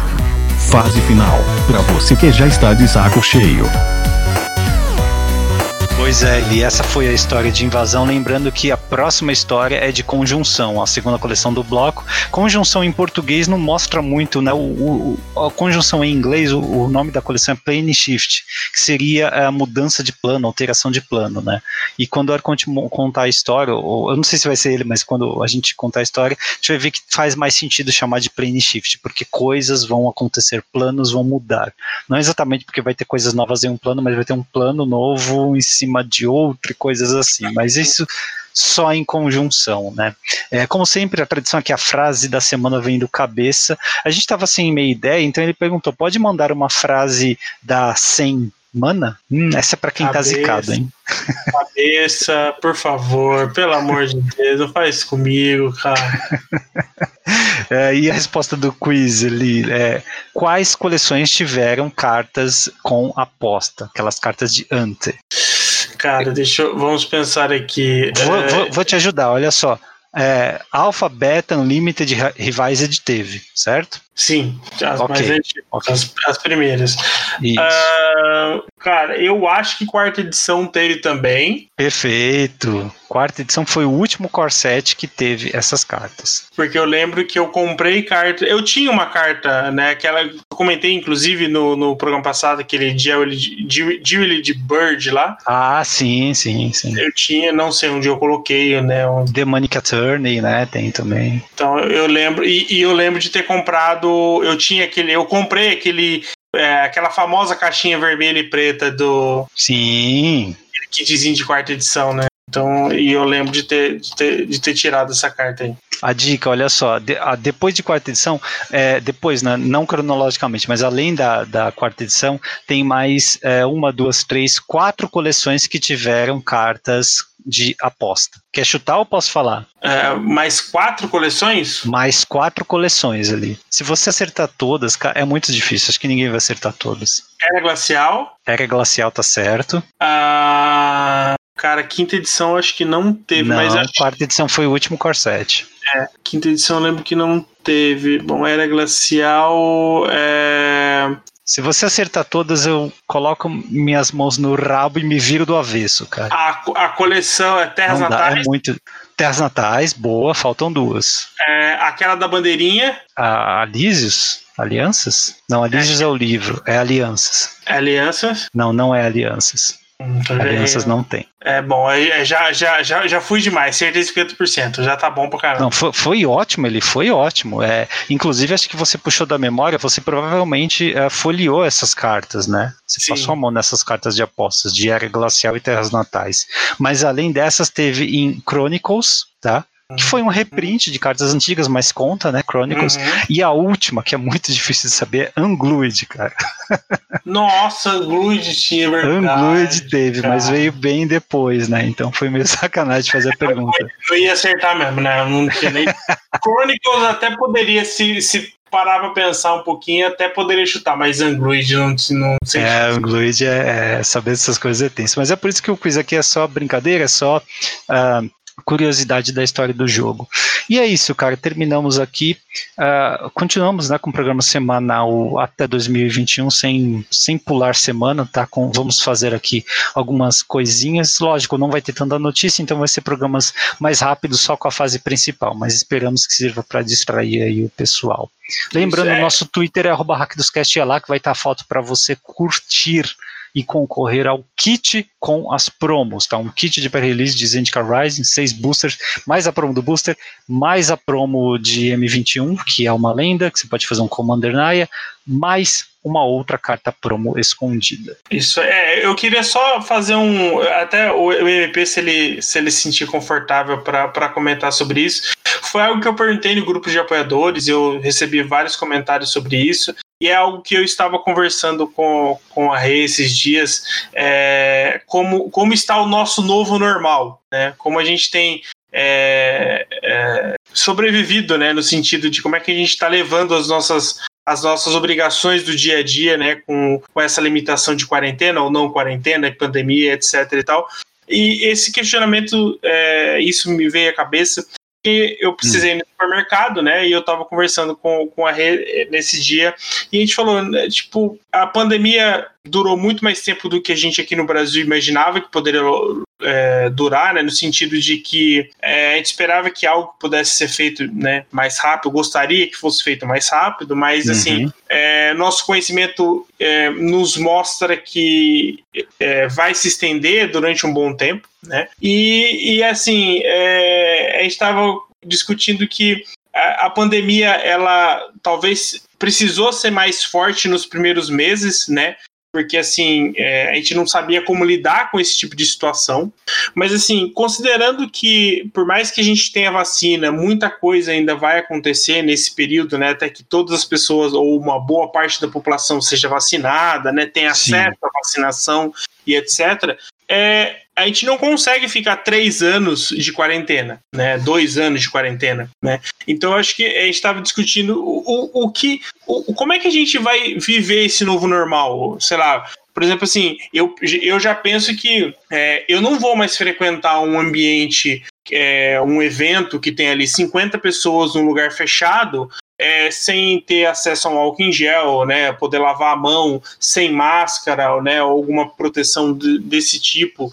E, e, assim, e é engraçado como isso tem mudado o nosso dia a dia, né? É, pelo Mas menos e- Isso é pro resto do, da sua vida ou é até todos estarem vacinados? Então, esse que é o ponto, sabe? O, o, Ah. o- o- quando a gente vai se sentir confortável para isso, sabe? Tipo, por exemplo, eu falei para ela, eu acho que eu durante muitos anos eu não vou mudar, vou, vou procurar não mudar isso, porque eu acho que assim. é, agora a gente está falando de Covid, mas assim, a gente vê histórico da, da, do- do- da Ásia, né? Que tem vários vírus um atrás do outro ali. É, por situações em situações similares, né? E, e, e aí eu até coloquei no grupo, né? um- um- algumas pessoas, alguns amigos meus organizaram, né? Jogos e, e, eles mantiveram, né? Mantiveram distância, né? Estavam ali com, com luva, com álcool em gel, com máscara, etc. E até perguntei para algumas pessoas e alguns responderam, né? Com várias explicações e explicações bem lógicas e né, dentro daquilo que cada um é, acredita, né? Que não participariam mesmo com todo esse tipo de, de, de proteção, né? E, e é legal, né, ver que é, é é claro, o pessoal do grupo ali a gente já conhece há um bom tempo, sabe, né, de, do Uhum. quanto eles estão preocupados, né, com família e etc.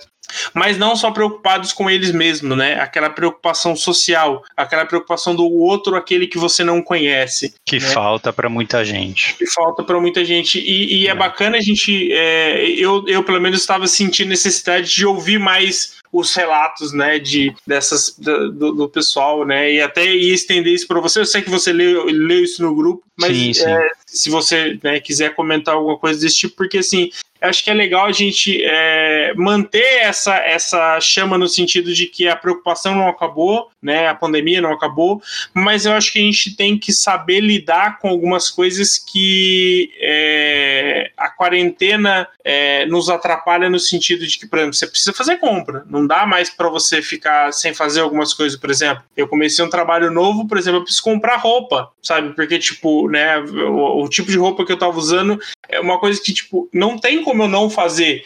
Mas, assim, ao mesmo tempo, eu preciso é, é, ter um mundo de, de coisas diferentes que eu preciso fazer para não comprometer a saúde da minha esposa, do, do meu filho, né, da minha mãe também, que, que, eu, que eu vou lá de vez em quando.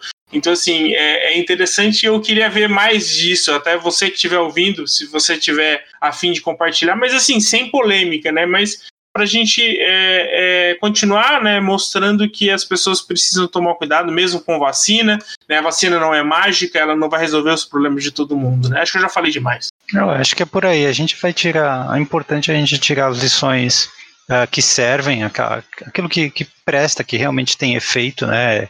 E, e, jogar fora aquilo que não vai servir depois disso, né? Mas não ter amnésia, sabe? É, aprender sim, sim. alguma coisa de fato desse, desse período, né? É, apesar das notícias não estarem tão uh, por aí, né? Não, a questão do Covid ter saído um pouquinho da mídia principal, ter saído um pouquinho da internet, ter sido substituída por diversas outras coisas, que inclusive estão de fato acontecendo no mundo, né? O mundo continua girando, mas as pessoas continuam morrendo, né? Você tem aí cinco aviões caindo por dia no Brasil e matando todo mundo, sabe? Em termos de vítimas de Covid, tá? É, pessoal lá em Santos, na, no, no, no, litoral, está dizendo que as pessoas parecem que esqueceram, né? Estão, na, na, verdade, às vezes você sai de máscara, os relatos que eu tenho é que às vezes você sai de máscara e as pessoas te olham como se você fosse de outro planeta. Tá, tá nesse nível, tá? Mas é, eu acho que isso aí é reflexo de uma ignorância, tá? Não é Sim. nem questão de opinião, é ignorância pura mesmo, tá? As coisas continuam acontecendo. Muitas pessoas precisam que algo aconteça na sua família para lidar. Mas em termos de hábito, ele é. Acho que tem bons hábitos, né? Que são, são importantes. É, para quem não tinha é, o, o, hábito de lavar as mãos com frequência, é, de carregar um álcool gel, uh, de deixar o sapato ou tênis do lado de fora do apartamento, da casa, né? Serão bons hábitos para aprender agora, né? Para usar agora e não largar, mas tem outras coisas que eu acho que não precisa uma vez que todos estivermos vacinados, tá? Acho que tem um limite aí, é, você falou de ah, é, espaço fechado com 50 pessoas, mas onde é que você traça a linha? 27 tá bom e 28 não tá? Né? Uhum. É, entendeu? É, tem, tem, tem coisas que a gente precisa usar ainda o bom senso, né? E tem coisas que a gente não pode sacrificar o nosso conforto ou até o nosso tempo por conta de uma percepção de risco que o próprio risco em si é baixíssimo. Tá? Então, acho que dependendo de como o tempo passar, né, de, depois de toda a população se imunizar, alguns dos hábitos serão exagerados, tá? outros hábitos serão muito bons de se manter. Mas assim, o básico, cara, sem, que, que sempre funcionou, vai continuar funcionando, assim. Tipo, lavar as mãos com frequência, sabe? Aquela sim, velha sim. história de tipo GP de Magic. Você tá ali numa boa, lavando sua mão no banheiro, aí você ouve alguém anunciando rodada, aí você vê um jogador de Magic saindo da cabine dele ou do mictório, correndo, sem lavar a mão, sem nada, né? Correndo lá para a rodada dele, com medo de perder, sabendo que tem 15 fucking minutos de tolerância, sabe? Esse tipo de coisa. É, poxa, colocar a mão na boca ao tossir, né? Quem tiver resfriado, levar um lencinho, sabe?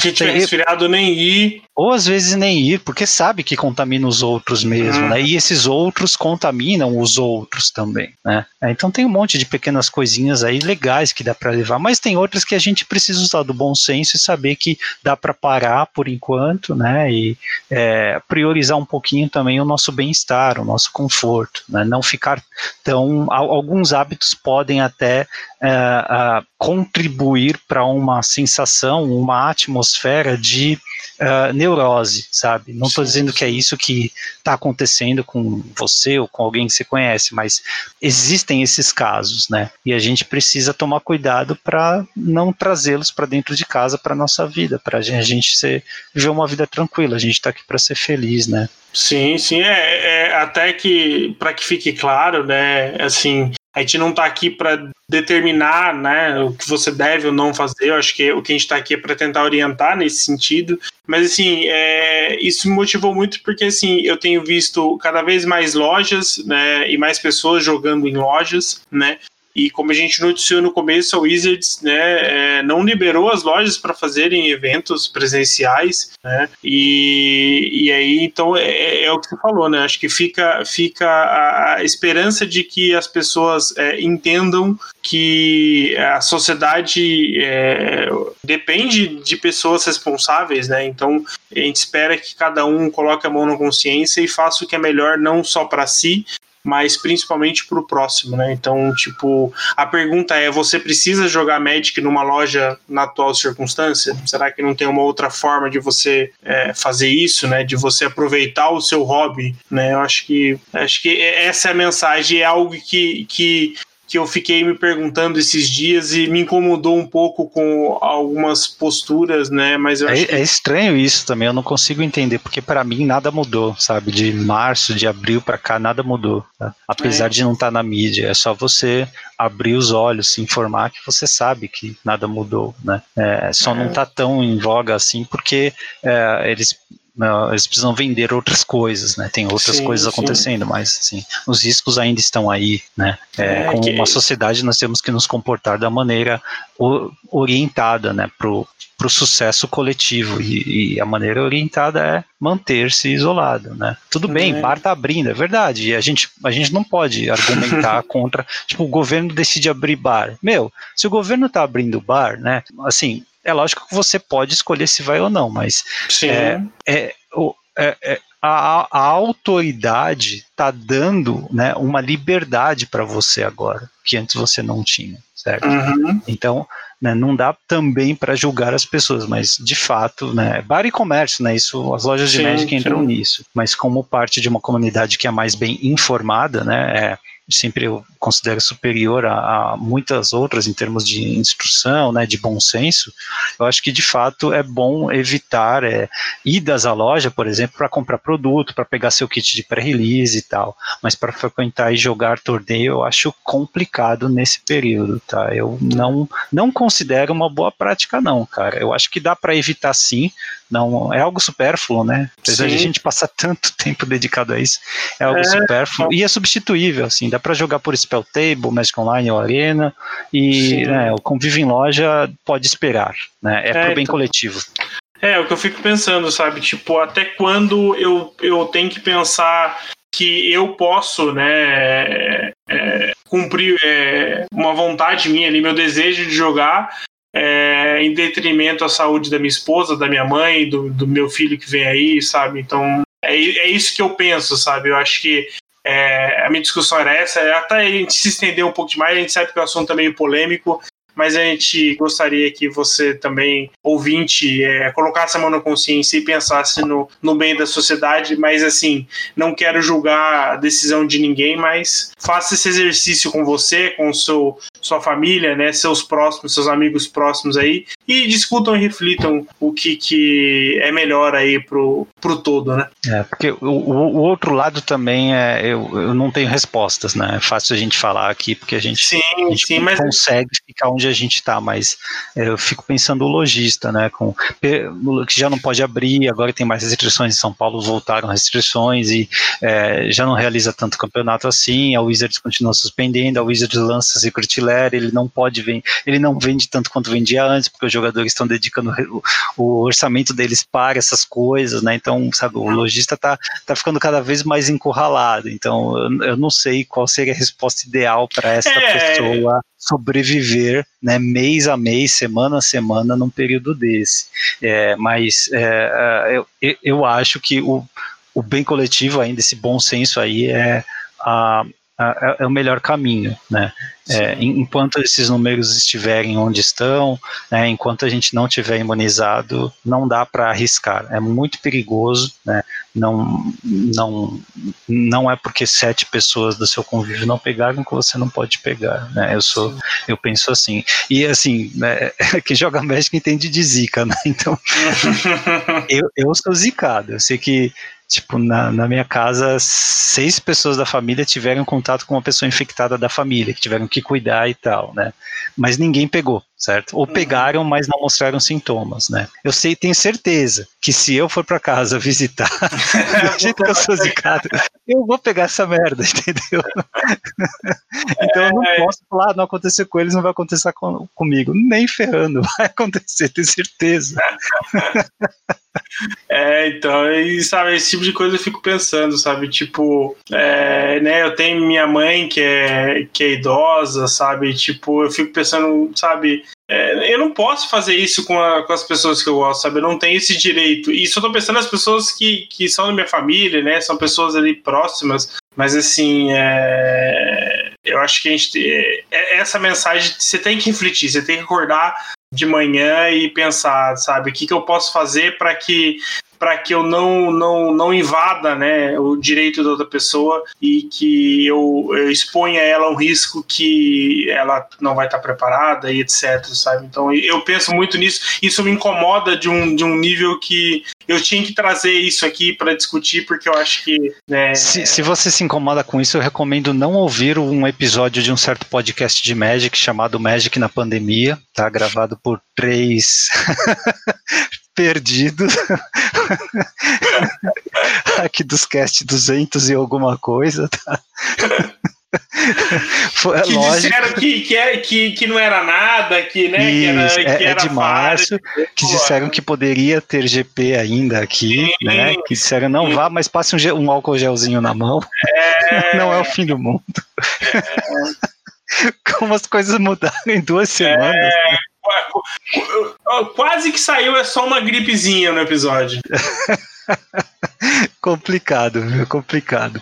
Mas acho que muita gente, né? Governos inteiros foram pegos por, de surpresa também. Mas é, esperamos que todos estejam bem, né? E quem não está bem que se recupere logo. 2020 não vai ser um ano fácil, mas pelo menos sabemos que 2021 não vai ser fácil, mas sabemos que 2021 vai terminar sem pandemia, tá? Isso já é bom demais, já dá um ânimo para a gente seguir, né? Isso aí, então sejam responsáveis. É, se as pessoas não ao seu redor não estão sendo, seja você o agente da mudança e, e, e faça algo de bom para a nossa sociedade. Deixe sua marca ali para que as coisas é, a gente tenha um futuro melhor para os nossos filhos, netos e afins. Olha, falou o papai ali. é, isso muda a pessoa, viu? Eu imagino. É, você não quer que o Gaio seja predestinado, não? Tipo, você pode, ainda dá tempo de mudar o nome. Se quiser que ele seja médico urologista, por exemplo, chama de Salvio Pinto. Não, mas eu ainda. Braulio Grande, Braulio das Dores dos Prazeres, por exemplo. é, eu ainda tenho o direito de escolher o segundo nome dele, né? Pode ser Gael alguma coisa. Então eu ainda tenho, Vai eu ainda tenho essa, esse trunfo ainda está na minha mão. Vai pensando, né? tem nomes predestinados, né? O cara não tem opção se não ser aquilo, né? dependendo do nome. Tá? Então, o ouvinte vai pensando no nome do cara. É, se alguém tiver alguma dica para me dar, eu aceito, tá? É, coisa de, bo de bom gosto só, por favor. Ah, sim, com certeza, por favor. Mas vamos lá, curtem o tweet, tá? E é, semana que vem tem sorteio. É isso, até a próxima. Obrigado, Eli. Valeu. Valeu, MP, galera. Abraço. Até semana que vem.